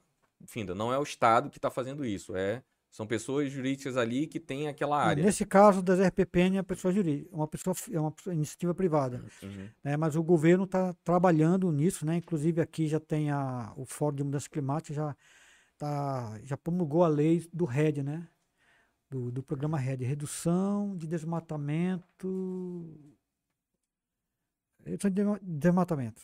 Então está nesse processo de de criação da legislação, de, de estabelecimento desse, dessa atividade, também é uma coisa que pouca gente ainda detém informação sobre isso. Hoje está concentrado alguns especialistas, né, em São Paulo, em outras capitais brasileiras. Mas a ideia, o, o governo tem, por exemplo, o programa Floresta Mais, o programa de pagamento de serviços ambientais, o PSA. Né? Então a ideia do programa é essa que eu vou te passar. A ideia é você, que é agricultor, ter uma área lá. Sabe que no Amazonas, na, na Amazônia, o bioma, o bioma Amazônia, você só pode desmatar 20%, né? Tem que deixar 80% de reserva legal. Mas nem todo é, agricultor desmata 20%. Às vezes desmata 10%, às vezes desmata 5%, às vezes 1%, 2%. Né? Então, esse, a ideia do governo é, se você protege além dos 80%, você pode ganhar, você pode ganhar porque você protege os 80 e ganhar um excedente porque você protege além dos 80%. Tá? Então, se você também tem nascentes, é, se na sua propriedade tem espécie ameaçada de extinção, a ideia é premiar também, porque você está conservando, está preservando ali. Não, e eu acho isso genial, porque para mim é, tem que acontecer isso. Eu acho que a gente tem que, que de alguma forma, é, de uma forma inteligente, encontrar um meio de explorar. Isso não explorar não uhum. quer dizer é, devastar e acabar. E, e né? né? Tem que ser responsável. Assim, ó, vamos fazer um trabalho aqui. É, 2080, ok. É, mas se não está usando. É, que eu, eu, eu, vi um projeto, quem falava muito era o Ricardo Salles, o, o ex-ministro do, ex do, Meio Ambiente, que, que ele falava assim, olha, é, a gente vai tirar o dinheiro da, da, das ONGs, etc., das ONGs, e vamos colocar o dinheiro na mão de quem está preservando. Então você, que é empresa, quer preservar uma área, quer um incentivo fiscal, olha, a gente vai, elabore um projeto, né? Aí você vai ter lá, sei lá, é, 100 mil hectares. aqueles 100 mil hectares estão sobre a, sua, a sua responsabilidade. Então você vai fazer todo o projeto ali de, de conservação, de, de preservação, e você vai ter um recurso. E aí, eu, eu não lembro se era uma, um recurso direto ou se era um recurso é, tributário, como se fosse uma compensação. Mas é, é, um, é, um, é mais ou menos a ideia de se dar algo para essa pessoa que está deixando de explorar é, é, a capacidade de 20%, não é isso? Uhum. Então, essa, o problema hoje do Brasil é exatamente a fonte de onde sai esse recurso, né? Então, a ideia do Salles era pegar o dinheiro do Fundo Amazônia, só que o Fundo Amazônia é um fundo que foi criado porque para preservar, para manter as unidades de conservação protegidas, né? As unidades de conservação protegidas né? porque assim estaria garantindo o fluxo, o fluxo do, de chuvas normais, né? porque a, a, a Amazônia, inclusive, beneficia os países da Europa, né? com a, a questão climática. Né? Sim. Então, se a Amazônia queimar, vai complicar a vida deles lá. Então, eles doaram esse dinheiro para exatamente conservar a floresta. Entendeu? Quando o, o, o, ministro quis pegar esse dinheiro e botar em outra destinação, aí eles não quiseram. Pularam lá de fora. Porque o, não era que eles doaram porque eles eram bonzinhos, é porque estavam pensando neles também. Então, se desviar dessa finalidade e não proteger as unidades de conservação, aí vão detonar e vai complicar para a vida deles. Então, Mas esse ideia, foi o grande a... conflito do. Da, Mas a ideia não é justamente a preservação a ideia ali naquele projeto, mas não é, é, deixando a mercê de. de, de ó, eu acredito que existem, assim como existem políticos bons, políticos ruins, uhum. existe é, profissionais bons e ruins, existe aquelas empresas, ONGs boas e ruins. Tem. Umas que estão ali para realmente desviar dinheiro e outras que estão ali realmente para fazer um trabalho bom. Né? E aí o, o, o, o volta para aquela para a questão que você estava falando de fiscalização né? Se existisse alguém realmente fiscalizando todas essas ONGs, e o que, ele, o que eu vi que ele tentou fazer foi o seguinte: ó, quer saber? Tem mais ONG aqui não. Vamos tentar fazer um projeto diferente, colocar o dinheiro na mão de, de privados e eles que se responsabilizem, etc. Só que aí foge um pouquinho. Uhum. A questão é: era realmente preservação. Né? Era preservação, só que é a preservação já é, com dinheiro que vem de fora direto para um privado. É, então, eu acho assim que houve um mal entendido da parte do ministro, ou uma falta de conhecimento dele, ou o desconhecimento dele, porque todo esse recurso do Fundo Amazônia, eles foram investidos na unidade de conservação do Estado. Eu trabalhei no IPAAN, né? Trabalhei na unidade de conservação do Estado e governo federal. Então, esse dinheiro, pelo menos que veio para cá, montou bases flutuantes do IBAMA lá no, do Rio Negro, né? Então esse dinheiro foi utilizado aqui, no que pese as acusações de que eu não estou aqui fazendo papel de advogado diabo não, mas sim, sim. como eu trabalhei lá e eu vi, né? agora também houve uma denúncia de que dinheiro daqui vazou para outros estados que não era Amazônia. Aí eu não posso explicar, eu sei o que aconteceu aqui. Né? Então esse dinheiro, as unidades do estado não tinham equipamento nenhum e hoje elas estão, é, vamos dizer, descapitalizadas por causa desse dinheiro, né? Para ter uma ideia, quando ele é, bloqueou, rompeu o Fundo da Amazônia, estava previsto um avião para combater incêndio. Justamente quando ele é, é, rachou com, com o, o, a, o, Fundo da Amazônia. E aí viu um, monte, um monte de incêndio aí. Ele ia receber um avião. Então, esse, esse recurso era todo. Para você ter uma ideia, o MUSA tem recurso do Fundo da Amazônia. Entendeu?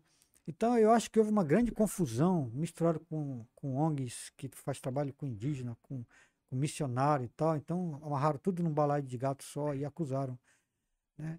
Então o Brasil está sentindo, o Amazonas, a Amazônia está sentindo a falta desse recurso, porque muitas unidades de conservação hoje só tem um chefe que muitas vezes não está mais nem lá no município, já está em Manaus, porque não tem onde ficar. Então, assim, eu vejo isso foi um grande equívoco, né? Uma falta de informação, não sei o que aconteceu, mas quem perdeu com isso fomos nós.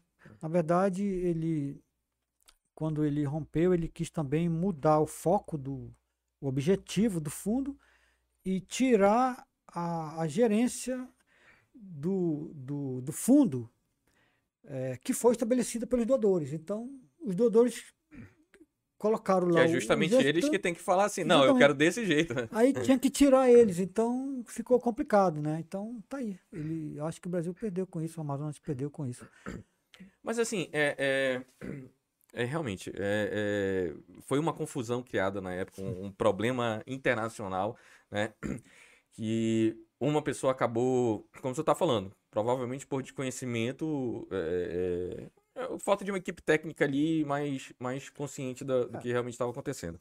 Mas é, a, a, a, crítica que eu escuto muito, né, e, e, e, talvez por uma ignorância ou não, é, às vezes eu também faça, uhum. é porque às vezes a gente parece, parece que determinadas pessoas olham para a Amazônia e falam assim, não, é só um, é só um, um uma região cheia de mato e esquecem as pessoas. Esquece que tem que, que prover um, um, uma, uma, sustento pra... um sustento. É. Tem que ter uma economia. Porque o Ribeirinho ali também, pô, hoje o dia o Ribeirinho também quer estar no seu celular, acompanhando ali e tal, quer ter uma internet boa.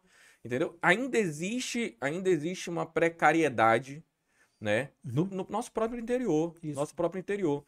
Então, assim, é, a crítica que eu faço particularmente é quando é, é, parece que outros estados do Brasil e, o, e o, outros países, é, eles olham para a Amazônia e falam assim, é só um bando de mato.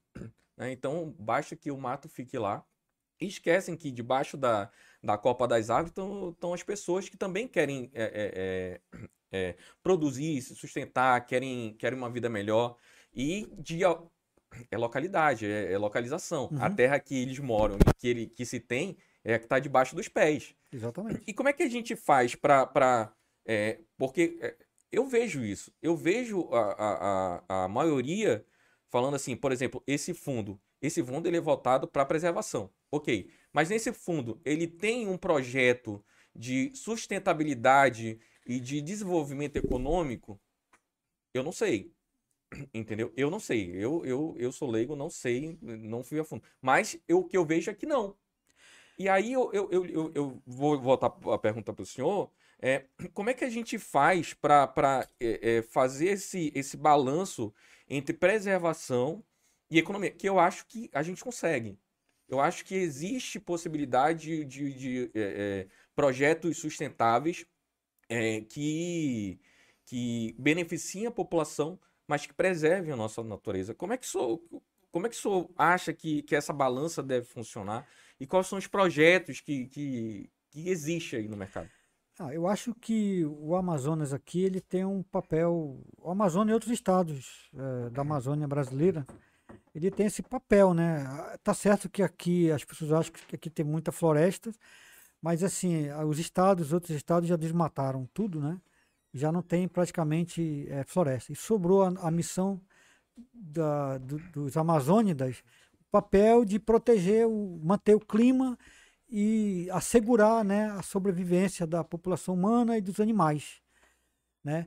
Então, e não é justo receber por isso. Então, eu acho que essas iniciativas que estão acontecendo agora, como esse comércio de crédito de carbono, isso vai, programa Floresta Mais, pagamento por serviços ambientais, é uma forma de compensar isso aí, né? Então, uh, eu vejo, eu vejo por esse caminho. Né? Então, mas, você... mas assim, é, é, compensar, compensar dando um, um, um, um valor, eu não, acredito. Não. Compensar. Existem várias formas, né? Eu estou me referindo aqui no geral. Agora, quando você olha, por exemplo, para as pessoas que moram, por exemplo, na, na, nas reservas do Rio Negro, do, da FAZ, do, do estado do Amazonas, aí você vê que lá foi feito investimento, né? a FAZ investiu. Então, se não me engano, são 20 e poucas reservas o estado tem, e no total tem 150 rádios, mais ou menos, distribuídos nessas reservas. Uhum. Né? Então, dá atenção, conversa, é, mantém é, tudo que acontece, eles sabem por meio desses rádios aí.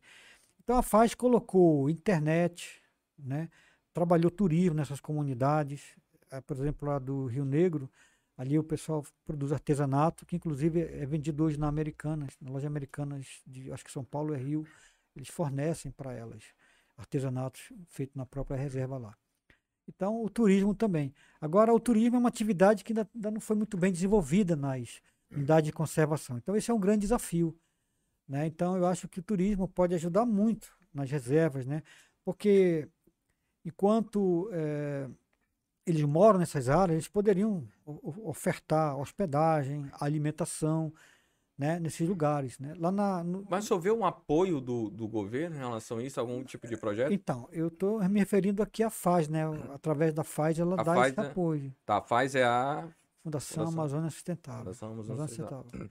Então ela trabalha isso, tem energia solar, eles têm internet, né? Mas esse é um modelo que foi feito aqui, né? Agora, nas unidades, por exemplo, federais ou em outros estados, isso não tem. Agora é um caminho a ser percorrido, né? Talvez remunerando o agricultor vai amenizar um pouco isso daí. Agora, o turismo é o grande desafio, né? Agora, ele precisa entrar nessa unidade de conservação, ele precisa ser trabalhada, né? Então, eu acho que isso ainda não foi feito. Agora, alguém tem que começar esse processo. É, porque é, é, a gente vê as cidades é, é litorais, ali Nordeste, basicamente, ela, é, algumas funcionam por causa do turismo. É. Né? Algumas funcionam por causa do turismo. É, então, a, do turismo, né? tem que, tem que é, é, é, é, a gente tem que entender que o nosso turismo é diferente. Diferente. É diferente. Tem uma água branca, lodo embaixo, que não é muito interessante. A pessoa tem medo de tomar banho nessa água, né? Acho que tem sim, bicho, tem, sim, sim. tem cobra, água preta e tal. Então aqui é um, é um, é um, é um, tem que ser um turismo bem diferente, né? Então é aquela coisa muito mais é, aquela romântica, né? Aquela coisa da floresta, aquela coisa do conhecimento do, do, da, do, do, morador da região, porque ele tem as suas crenças também, né? Que muitas vezes é interessante para o turista, né? Entender o pensamento dele, como ele chega à floresta, o que, que ele acha, o que, que ele pensa que tem na floresta, tem lá as lendas que eles acreditam, né? É, é, é como, como, como, como, como a frase, né? A gente só se apaixona por aquilo que a gente conhece.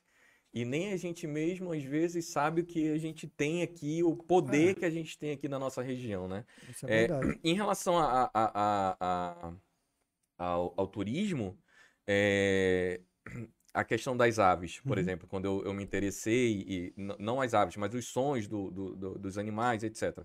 É, eu não sei, eu não sei onde eu posso encontrar é, determinadas aves, onde eu posso encontrar determinados anfíbios, é, quais são as espécies. E isso é uma coisa que, que eu acho que, morando na região amazônica, a própria educação básica, fundamental, ela deveria trazer uma importância maior. Exatamente para a gente poder crescer, né? A gente poder ali chegar nos nossos 20, 23, 24 anos, sabendo do potencial que a gente tem debaixo dos pés, né? Uhum. E, aí sim, porque realmente a gente vê o turismo aqui, é, o, senhor, o senhor fala de aves aí, os seus olhos brilham, né? Então, assim, é, eu acredito que essa paixão pode ser espalhada. Sim, é, eu fiz no mestrado, eu trabalhei essa, fiz um diagnóstico do turismo no Amazonas, né? Então, foi focado exatamente no turista que observa pássaro e os lugares que ele vai. Né? Então, por exemplo, você percebe. Uma coisa que eu queria saber é se eles preferem lugares mais perto porque tem estrutura para ficar, ou se eles vão para lugares mais longe onde não tem estrutura. O que, que você acha? O que, que você acha? Você acha que o turista procura um lugar que tem estrutura para dormir e ficar, ou ele procura um lugar que não tem nada? O que, que você acha, na sua visão? O que, que eu acho? Eu vou, eu vou pelo que eu penso. Uhum. Se eu tô querendo conhecer um pouco mais sobre a, a, a, a cultura e a, a, o jeito que, a, que aquela determinada região pensa, aí eu penso num lugar mais distante. Se que eu, não tem estrutura. Que não tem estrutura. Mas que tem uma. Vai me dar um, um, um, um conhecimento ali da, da região muito maior do que eu estando mais perto, né, com um lugar com estrutura, né, e que não vou, vou acabar conhecendo ali superficialmente, não me não tendo uma interação tão grande. Certo. Mas olha só, o turismo, ele, ele diz que você, para ser um, um lugar de visitação, você tem que ter estrutura, né?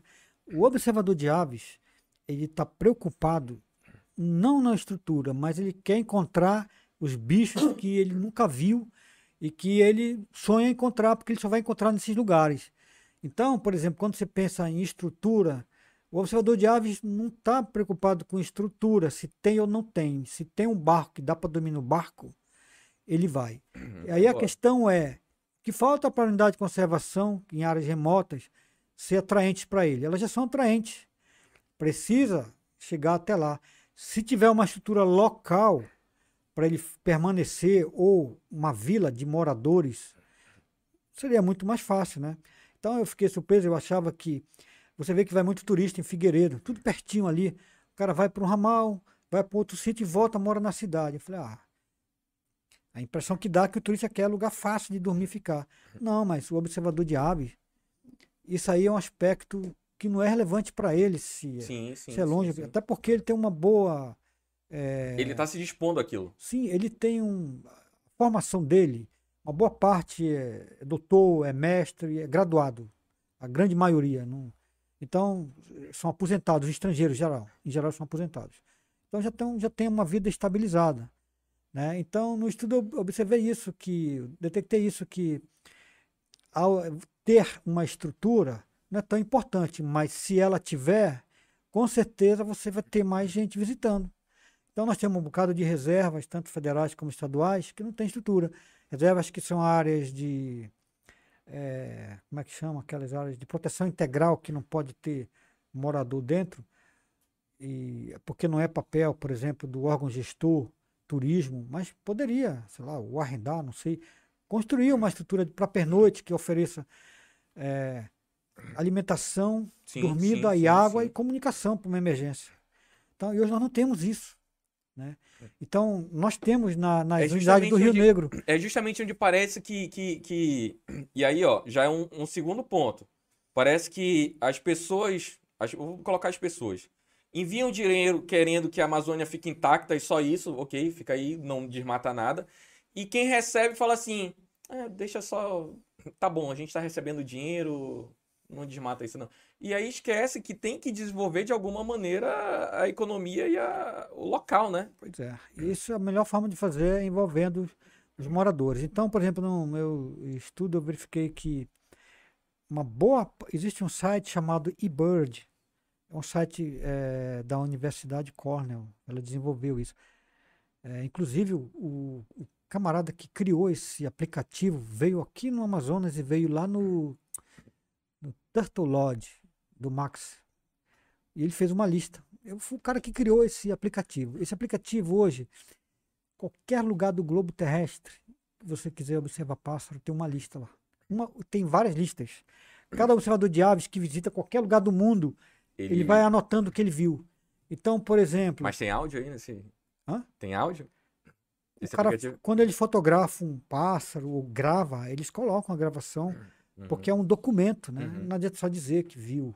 Né? Sim, sim, sim, sim. Então, esse site, por exemplo, eu estava vendo aqui no. As unidades, por exemplo, que tem mais listas no eBird, né? eu pensei que fosse Figueiredo, que era mais perto. Não é. É é o projeto do é a reserva do 41 do PDBFF, do INPA. Projeto de Dinâmica Biológica de Fragmentos Florestais. É, é, muito difícil chegar lá, porque você anda, o jamais, só carro traçado entra lá. Mas tem mais de 170 listas feitas lá nesse lugar. Depois vem, se eu não me engano, é o. Poxa, eu devia ter anotado isso. Se eu não me engano, é o Parque. Depois. Vamos... Tem uma Navilhanas. Depois tem... o, o, senhor, só para fazer Depois é, é, o sonho passa, que aí a gente bota na descrição do vídeo, a gente vai colocando esses aplicativos, esse, esses sites. E tá. a galera que quiser. Então, cada. Então, além de ter a, a, a, o total de listas, tem um total é, das espécies, né? Então, por exemplo, tem lugar que tem 170 listas, tem 160, tem 180 eu achava que Figueiredo, porque tinha mais estrutura, seria o lugar uhum. mais visitado e não é.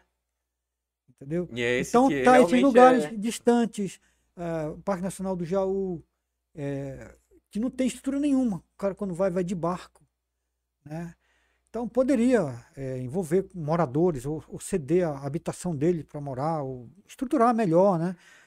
Então acho que eu não sei se depende do gestor, porque não é política, por exemplo, do governo federal trabalhar isso e tal, mas alguma coisa precisa ser feita para que isso possa mudar, né? Senão acho difícil vai chegar até lá. Mas acho que o turismo vai ajudar muito e observadores de aves, por exemplo, é, é sempre necessário um, morador local para guiar uma trilha porque ele sabe o caminho de ir e voltar. Então, geralmente, quando vai para um lugar desconhecido, o guia sempre contrata um, um, um guia local para acompanhar na trilha, entrar e sair em segurança. Então, isso é uma parte. Outra parte é alimentação, é, sei lá, se, se tiver. Eles dão valor também para festas culturais, né? De repente você faz uma apresentação lá da comunidade, né? conversar com o morador. Então, essas coisas são interessantes para ele, né? Do observador de aves. Então, eu fiquei surpreso com esses resultados, porque eu achava que a infraestrutura era um aspecto importante. Uhum. Dentro do turismo ela é importante, mas para o observador de aves, especificamente para ele, isso não é tão importante. Porque aí já é um cara muito mais apaixonado, que, é, que vai esse... ali para. Eu vou para. Não importa o, o, o, se a estrada é ruim ou não, né? É, nesse caso, essas visitas nesses lugares remotos, é, é barco, é uma estrutura cara, né? Você vai um grupo de 8, 10 pessoas, é caro. O aluguel de passar três dias num barco especial, barco refrigerado, com alimentação, tudo dentro, são caros. Então, se você tem como, é, em vez de uh, usar um barco desse para passar essa quantidade de dias, esse recurso ser direcionado para a comunidade lá, em forma de serviço ou de outra é, atrativo que tenha lá, é uma forma de ajudar eles, né? Mas esse é um caminho que alguém precisa trilhar, né? O, por exemplo, o Estado tem que procurar as dele, o governo federal procurar as deles, né? O, o caminho para fazer isso. Isso acha que isso vai acontecer? não sei, eu acho que o Estado tem muito mais chance, né? Eu acho que o Estado é muito mais flexível, ele já mostrou interesse nisso, né? Mas o, eu vejo no, no caso da Secretaria de Meio Ambiente do Estado é a questão de recurso, né? Que antigamente tinha o recurso da, do Fundo Amazônia, que hoje não, não tem mais, né? Então isso isso, isso, dele, isso trouxe demissões de, de funcionários na capital e nas unidades de conservação. Né? Hoje tem unidade de conservação que o, que o cara está em Manaus, aqui não está lá dentro, porque não consegue ficar mais, não tem estrutura, não tem combustível, é, não tem funcionário para fiscalização, entendeu? Então, isso foi um grande desfalque né, para a unidade de conservação. Por isso, o Fundo Amazônia não tem interesse em manter isso, porque Aí você viu o que aconteceu no passado, né? A queimação direta aí de, da floresta. É, o senhor, a gente estava falando de, de efeito estufa e tal, e, e uhum. mudança climática.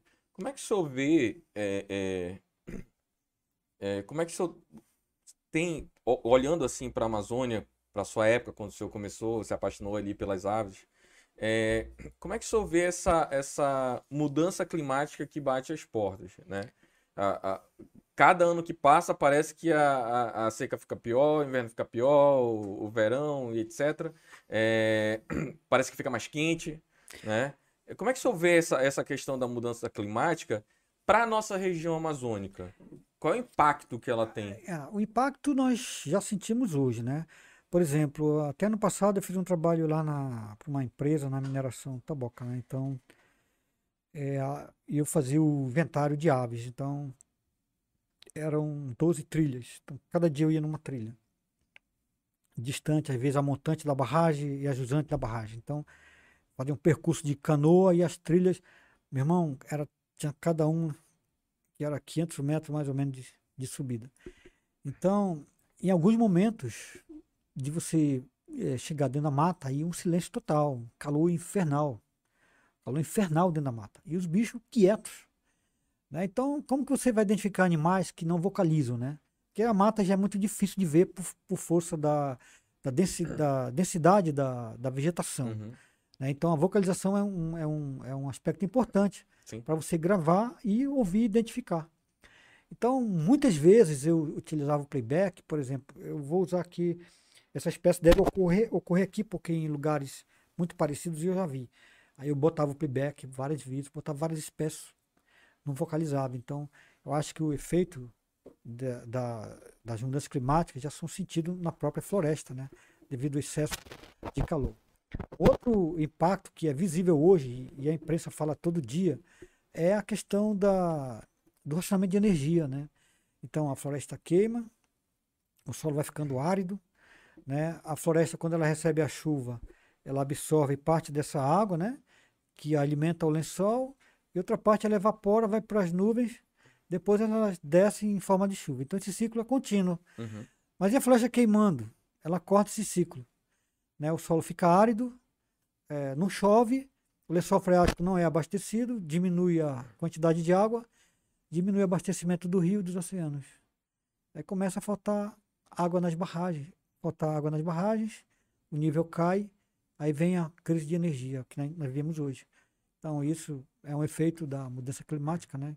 Queimadas e, e acaba que com a redução do nível da água vai provocar o, a economia de energia, né?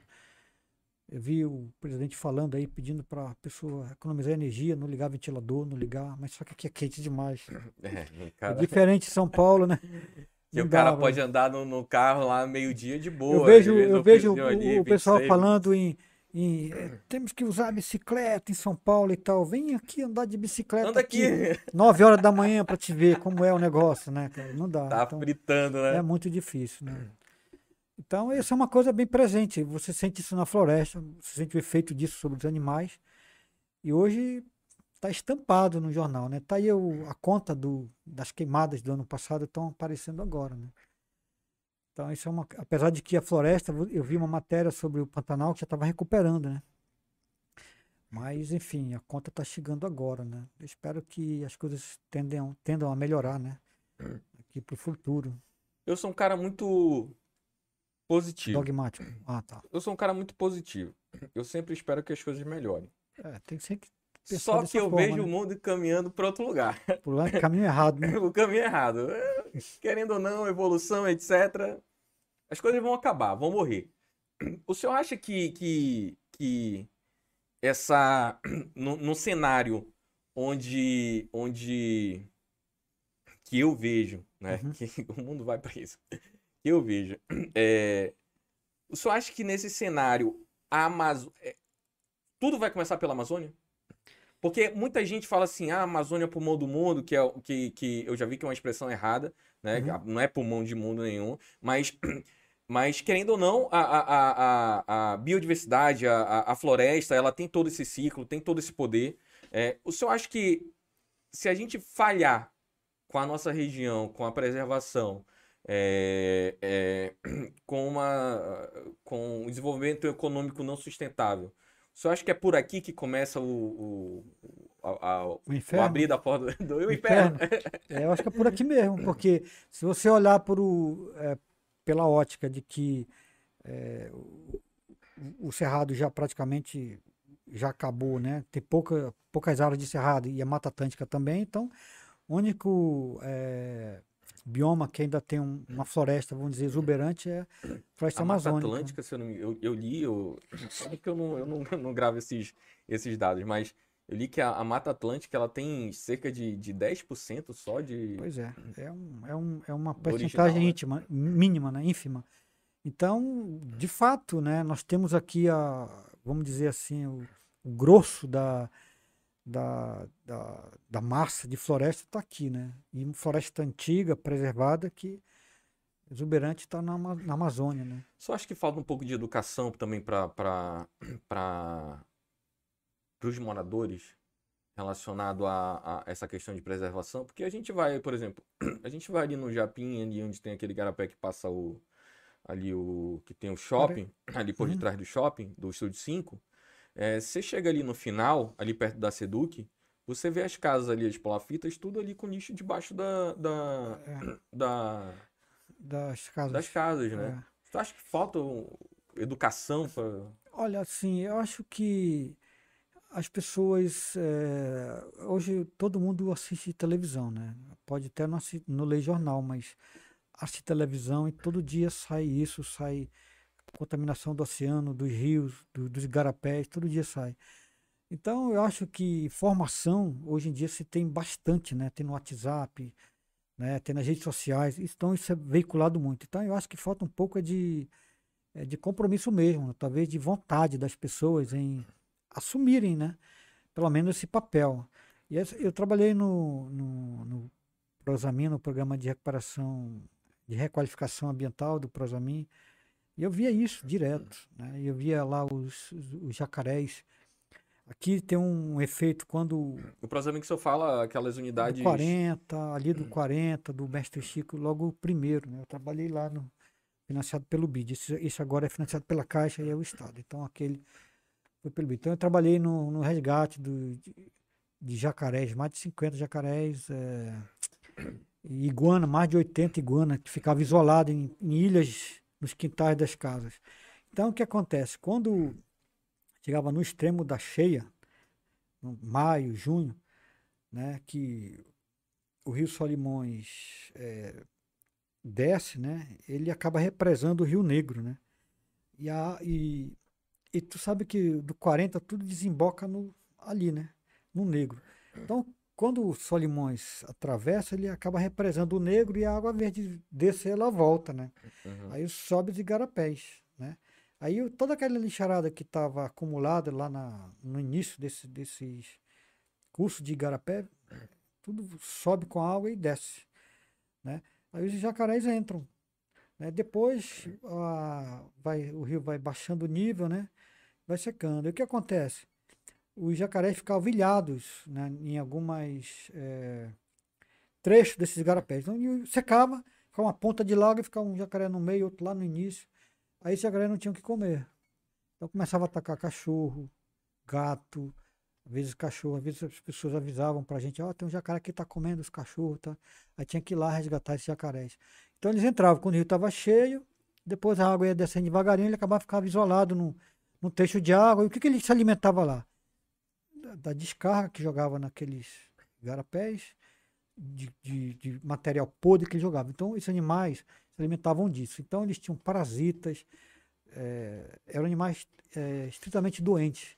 Então nós chamávamos as SEMAS e nós fazíamos o resgate deles, desses animais, em função disso aí. Entendi. O senhor falou do Prosamin. Prosamin é, é, é, Vários igarapés ali foram aterrados, né? É. Aterrados, eu acho que eles foram canalizados, né? Canalizados? É. é mas o, impacto ambiental deles então, eu vejo assim, o Prosamin ele não veio para trazer a não tinha como trazer de volta a vida ali, porque é, muitas nascentes nem existiam mais, né? Então, aquele trecho ali embaixo do Mestre Chico, do, do 40 e do Bittencourt, ali já tava, já cai direto o esgoto. Então, não tinha como trazer vida de volta. E ainda hoje continua caindo ali. Então, o que, que o, o fez? Ele fez uma requalificação ali. Ele, ele, você tem uma ideia? Eu acompanhei os trabalhos da Draga lá. Quantos anos tem o Garapé do 40? Que o pessoal joga. Não dá para Quantos anos tem o Mestre Chico Bittencourt? Quantos anos jogam a material orgânico ali? Você tem uma ideia? No, no, no substrato do, do leito do Garapé, peguei, pegava uma vara assim, eu enfiava no fundo, tinha uma camada de material orgânico aqui que você enfiava, passava de dois metros e não chegava no fundo. Uhum. Então isso tudo era deposição de material orgânico. E a draga entrava lá e tirava esse material e botava, ia para bota fora, entendeu? Então nem o leito tinha mais, porque era só material orgânico. Ou seja, ele realmente estava inutilizado. Inutilizado. Não tinha, único, o único peixe que ainda tinha lá era o, como é o nome daquele peixe? É, é um peixe. É um peixe que tem capacidade de sobreviver, porque ele, ele tem respiração, ele sobrevive, ele, ele respira fora d'água também. Então ele não dependia do oxigênio da água. É, estou lembrado desse peixe. Então era o único peixe que ainda sobrevivia nesses igarapés ali. Então, é, é, é, é alguém Olha, para você ter uma ideia, uma vez, você vê o, o Mindu, né? Eu lembro que uma vez o secretário José Roque, acho que na década de 90 isso, ele fez levantamento ao longo do Mindu para disparar ele é, tentar despoluir o Mindu, ao longo do Mindu, Mindu acima do Mindu. Tinha 300 famílias, né? ele levantou o custo quanto seria para canalizar aquilo ali. Ele falou que era inviável. Era inviável. Naquela época, né, o custo para canalizar aquilo era inviável. Mas então é, é... Era um custo muito alto, na verdade. Mas é um custo muito alto. Mas ainda assim, é, com o passar dos anos, ele não tem um resultado positivo? Pois é. Então, ele fez esse levantamento aí e disse que às vezes o governo não, não tem interesse em, em investir, né? É como. É, eu realmente não sei porque eu, eu nunca li a respeito, mas é, é, é como é, o Senna, é ali, aquele em, em, Paris, eu acho, não sei. Uhum. É, eles fizeram um, um, um, um, serviço ali de, de, de recuperação gigantesco, de décadas, né?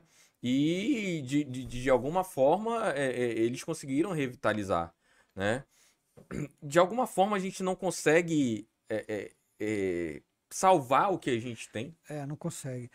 Então, quando você olha o, o, o curso desses garapés, né, é um, eu acho que é um custo muito elevado, né? E eu também eu não saberia te dizer se valeria a pena esse custo, né? Hum. A questão é que você pode ter o custo, né? E mais lá na frente voltarem a fazer a mesma coisa, né? Então a nascente do Mindu parece-me que é no Jorge Teixeira. Então a nascente, se não me engano, está bem, tá bem protegida. Mas eu acho que é uma questão de educação das pessoas também, né? É, é Enquanto as pessoas comum, não se né? conscientizarem né? que isso daqui é um, um, é. um, um, um ativo pois é. Né, muito grande da Amazônia. Então, olha, você vê aqui no. A... Tem muita nascente aqui em Manaus que vem da Reserva Duque, né? A Reserva Duque hoje já está ilhada, né? Ela já tá, virou uma ilha, né? Então já está sendo. Os quatro lados dela já, já tem ocupação. Então uma pressão muito forte ali, né? Pelos igarapés, etc. Então, eu não sei o que, como poderia trabalhar isso. Talvez um, um, plano de governo que durasse 10, 15 anos, mas acontece que os administradores entram, cada um traz o seu paliativo para aqueles quatro anos, né? Então ninguém continua nada, né? Porque não começou... não tem um projeto sério é, que é então, conversado entre é. todos e fala assim, não, vamos fazer um Isso, projeto aqui de 10, 20, ah, É, para trabalhar um canal de, de garapé desse ou de rio. Né? E tem o, o custo disso aí. Então, acho que são vários, são várias. Tem muitas variantes aí que, que são considerados pelo político, né? Depende do perfil dele, né? Também do, do interesse dele, o que, que ele vê como o cara não tem interesse de fazer um né? projeto de 10, 15, 20 anos. Pois é. Ele vai passar pessoas, ali os 4 pessoas, anos dele. Às vezes me fazem, me fazem contato, aí vê se Manaus é uma cidade no meio da floresta. Mas você tem dois parques aqui, que é o Mindu e o Samaúma. E a pessoa vai olhar uma cachoeira poluída, né? Um parque no meio da cidade, mas cachoeira poluída, né? Então você não tem um parque uh, próximo da cidade que mantém ainda as características da floresta ou de água limpa, né? Quando eu participei do estudo da ponte sobre o Rio Negro, nós propusemos uma área lá no 50 da estrada de Manacapuru, que o governo indenizasse, era da iniciativa privada, e criasse um parque lá. Lá era a única, se olhar na imagem satélite, era a única propriedade que a floresta é conservada. Hoje já andaram ameaçando invadir aquela área, mas tinha que indenizar, o governo não quis. Ali daria um parque bonito é, tem animais selvagens lá dentro, então daria um parque bem. uma unidade de conservação, né? Uhum. Então nós propusemos aquilo como compensação, né? Mas não, não vai para frente. Aceitaram, né? É complicado. E aí você né? tem esse, tá no... esses parques que, na verdade, são uma forma de você refrear o, a degradação, né? Então pega sim, esse monte sim. de. Esse, esse aglomerado de árvore aqui, esse fragmento aqui, bora virar um parque aqui e tal. Aí vira um parque, tá ali no parque, tá ouvindo o barulho lá fora dos, do, dos carros passando e tal. Entendeu? Então não tem assim um, um, parque próximo. Então as pessoas que me contatam às vezes querem saber visitar um parque dentro de Manaus, que Manaus é a cidade dentro da floresta, né? Mas vai ver um Mindu vai ver um Garapé todo degradado, né? E aí não tem um, parque, vamos dizer assim, próximo de Manaus que você possa examinar. Tem ali a, a Janauarilândia, que eu acho que ali deveria virar uma unidade de conservação, Janauarilândia. O Lago Janauari. É uma área muito boa para turismo ali. É uma área já bem trabalhada, né? Acho também que aquela região do Areaú, onde, onde funcionou o Hotel Areaú, é uma área fantástica também. Tem uns bichos muito legais ali para trabalhar turismo. Então, mas precisa de iniciativa, né? Um tempo atrás eu tentei ver se eu tinha acesso, ao, sei lá, ao prefeito de Iranduba ou alguém que tivesse interesse em trabalhar aquilo ali naquelas comunidades, mas às vezes é muito difícil, né? De acessar e também, às vezes o prefeito não tem interesse nisso aí, né? Talvez É, dependa mais que- do Estado mesmo É, tomar parece, uma iniciativa dessa. é, ou do. Acho que uma iniciativa de. Dos três entes, né? É. Dos três entes, porque assim, querendo ou não, é, é, vamos dizer que tem um prefeito lá que vai querer. Foi proposto aquilo quando estava o governador e o, o- o presidente, de alguma forma tentar amarrar, né, numa candidatura a outra, porque o cara que tá lá vai ficar os quatro anos, ele quer orçamento e focar naquilo que vai É, acabar reelegendo ele. Isso, eu acho que aquela região do Areaú, aqueles moradores ali daquela redondeza, tudinho trabalharam no hotel. Então eles estão preparados para isso. Então a área é boa para turismo, por exemplo, a Pássaro é muito legal ali. Tem o rio, tem, tem o- os canais ali, tem o Lago Bim, quando chega na época de início do verão lá, cara, tem revoadas de marreca lá, de muito bicho. Então, para turismo, eu acho que ali podia criar uma reserva sustentável, alguma coisa para trabalhar. E as comunidades ali já estão preparadas. Inclusive, ali, ali tinha uma, uma aldeia, né? Onde eles se apresentavam. Eu acho que ainda existe essa aldeia hoje lá. Eles faziam apresentações, os indígenas faziam essas Uhum. apresentações. Então, eu acho que esse Janauari e essa. É, o Ariaú ali é área legal para trabalhar turismo.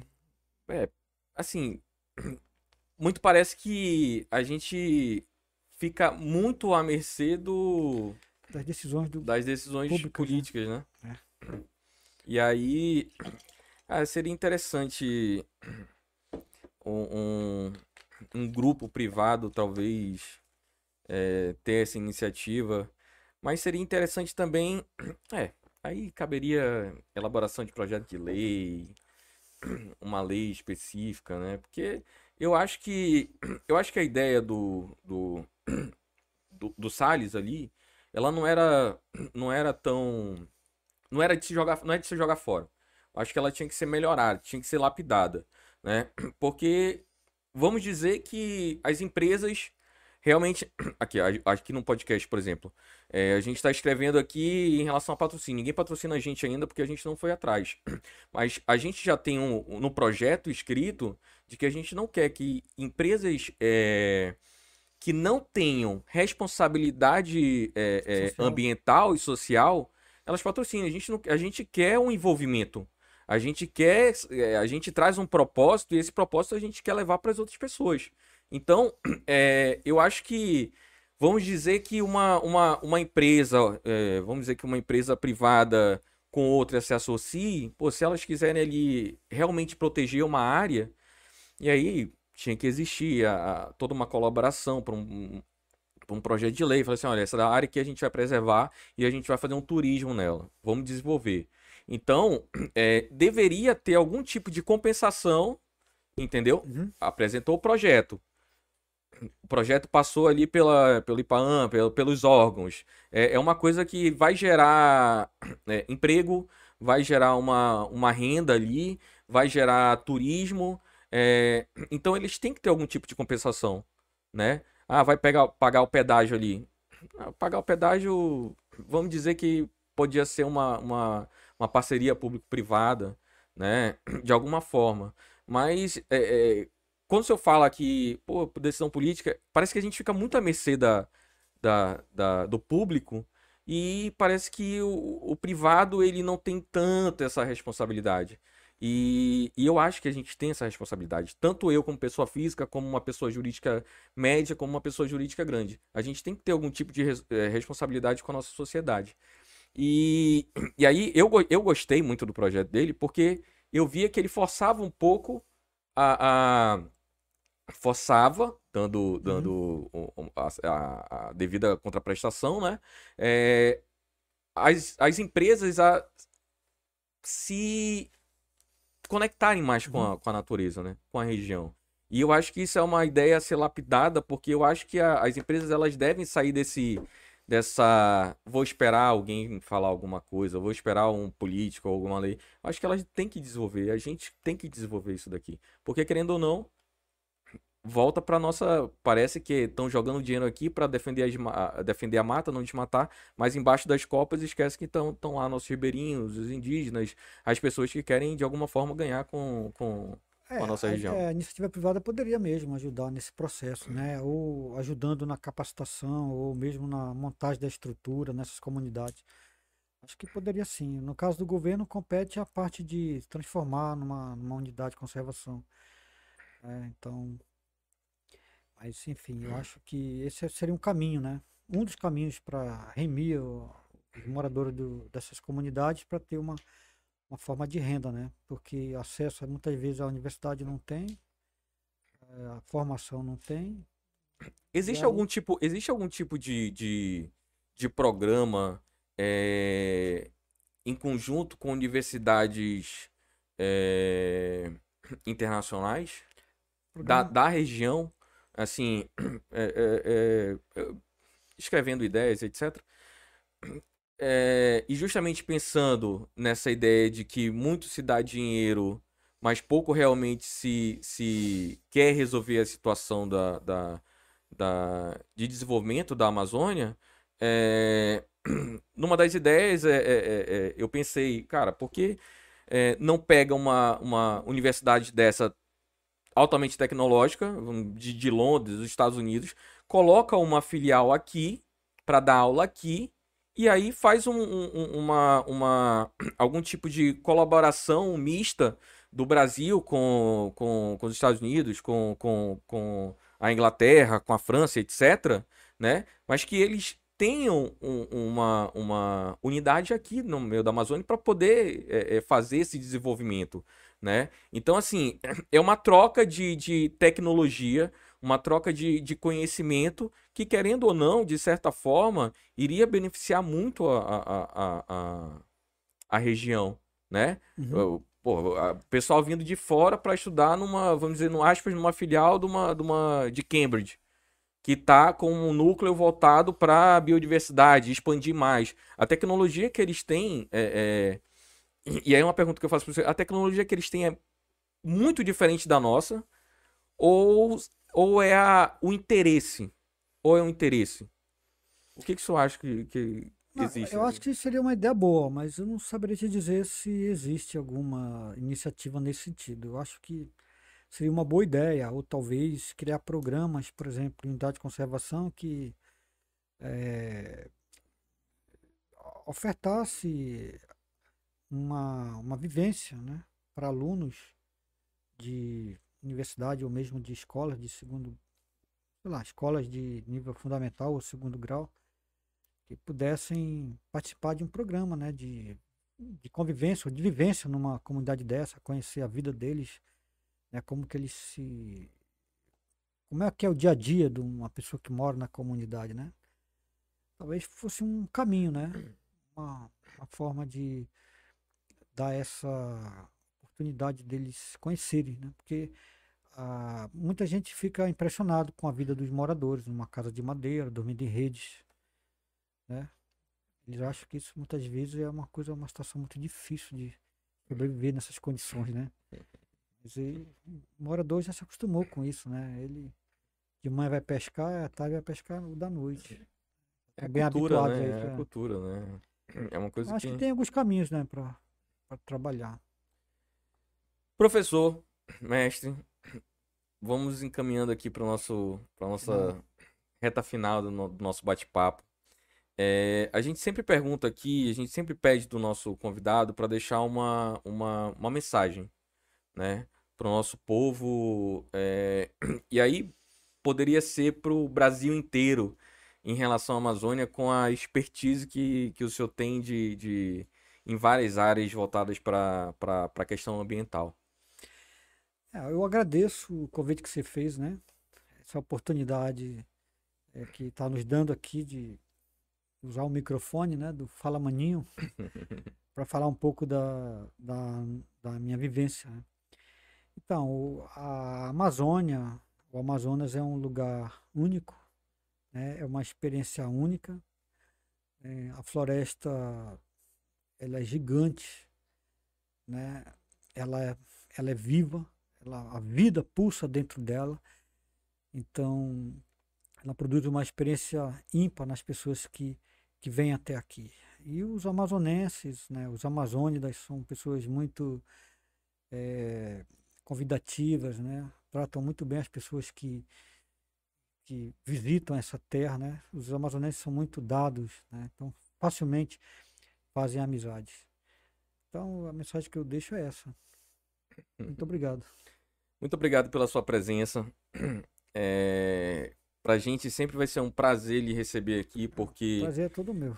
ele é, é- é- o nosso propósito é, é justamente tentar fazer com que as pessoas conheçam e se apaixonem mais pela Amazônia, né? E eu acho que, que isso é um trabalho, né? Isso é um trabalho que a gente deveria ter dentro da educação básica, dentro da educação fundamental, dentro do, dentro do, do ensino médio, sempre estar instigando ah, os nossos jovens a se apaixonarem, né? E, e a conhecerem o que, o que, o que tem ao redor, né?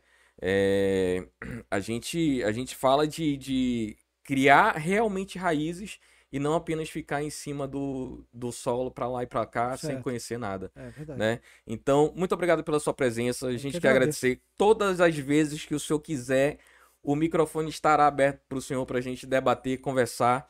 É, isso que é o importante, né? A nossa intenção sempre é levar conteúdo e o senhor aqui dá uma, uma, uma aula, né, em vários assuntos Obrigado. né? Mas dá uma aula pra gente é, do que é a nossa região, tá? Eu queria só que o senhor deixasse aí como é que a gente faz pra entrar em contato com o senhor, é, como é que faz esse- se o senhor tem algum site, algum al- algum e-mail que possa deixar, que é pra se o pessoal tiver dúvida poder enviar poder eh, enviar essa pergunta, pro, pro senhor. Então, eu tenho o meu e-mail, né?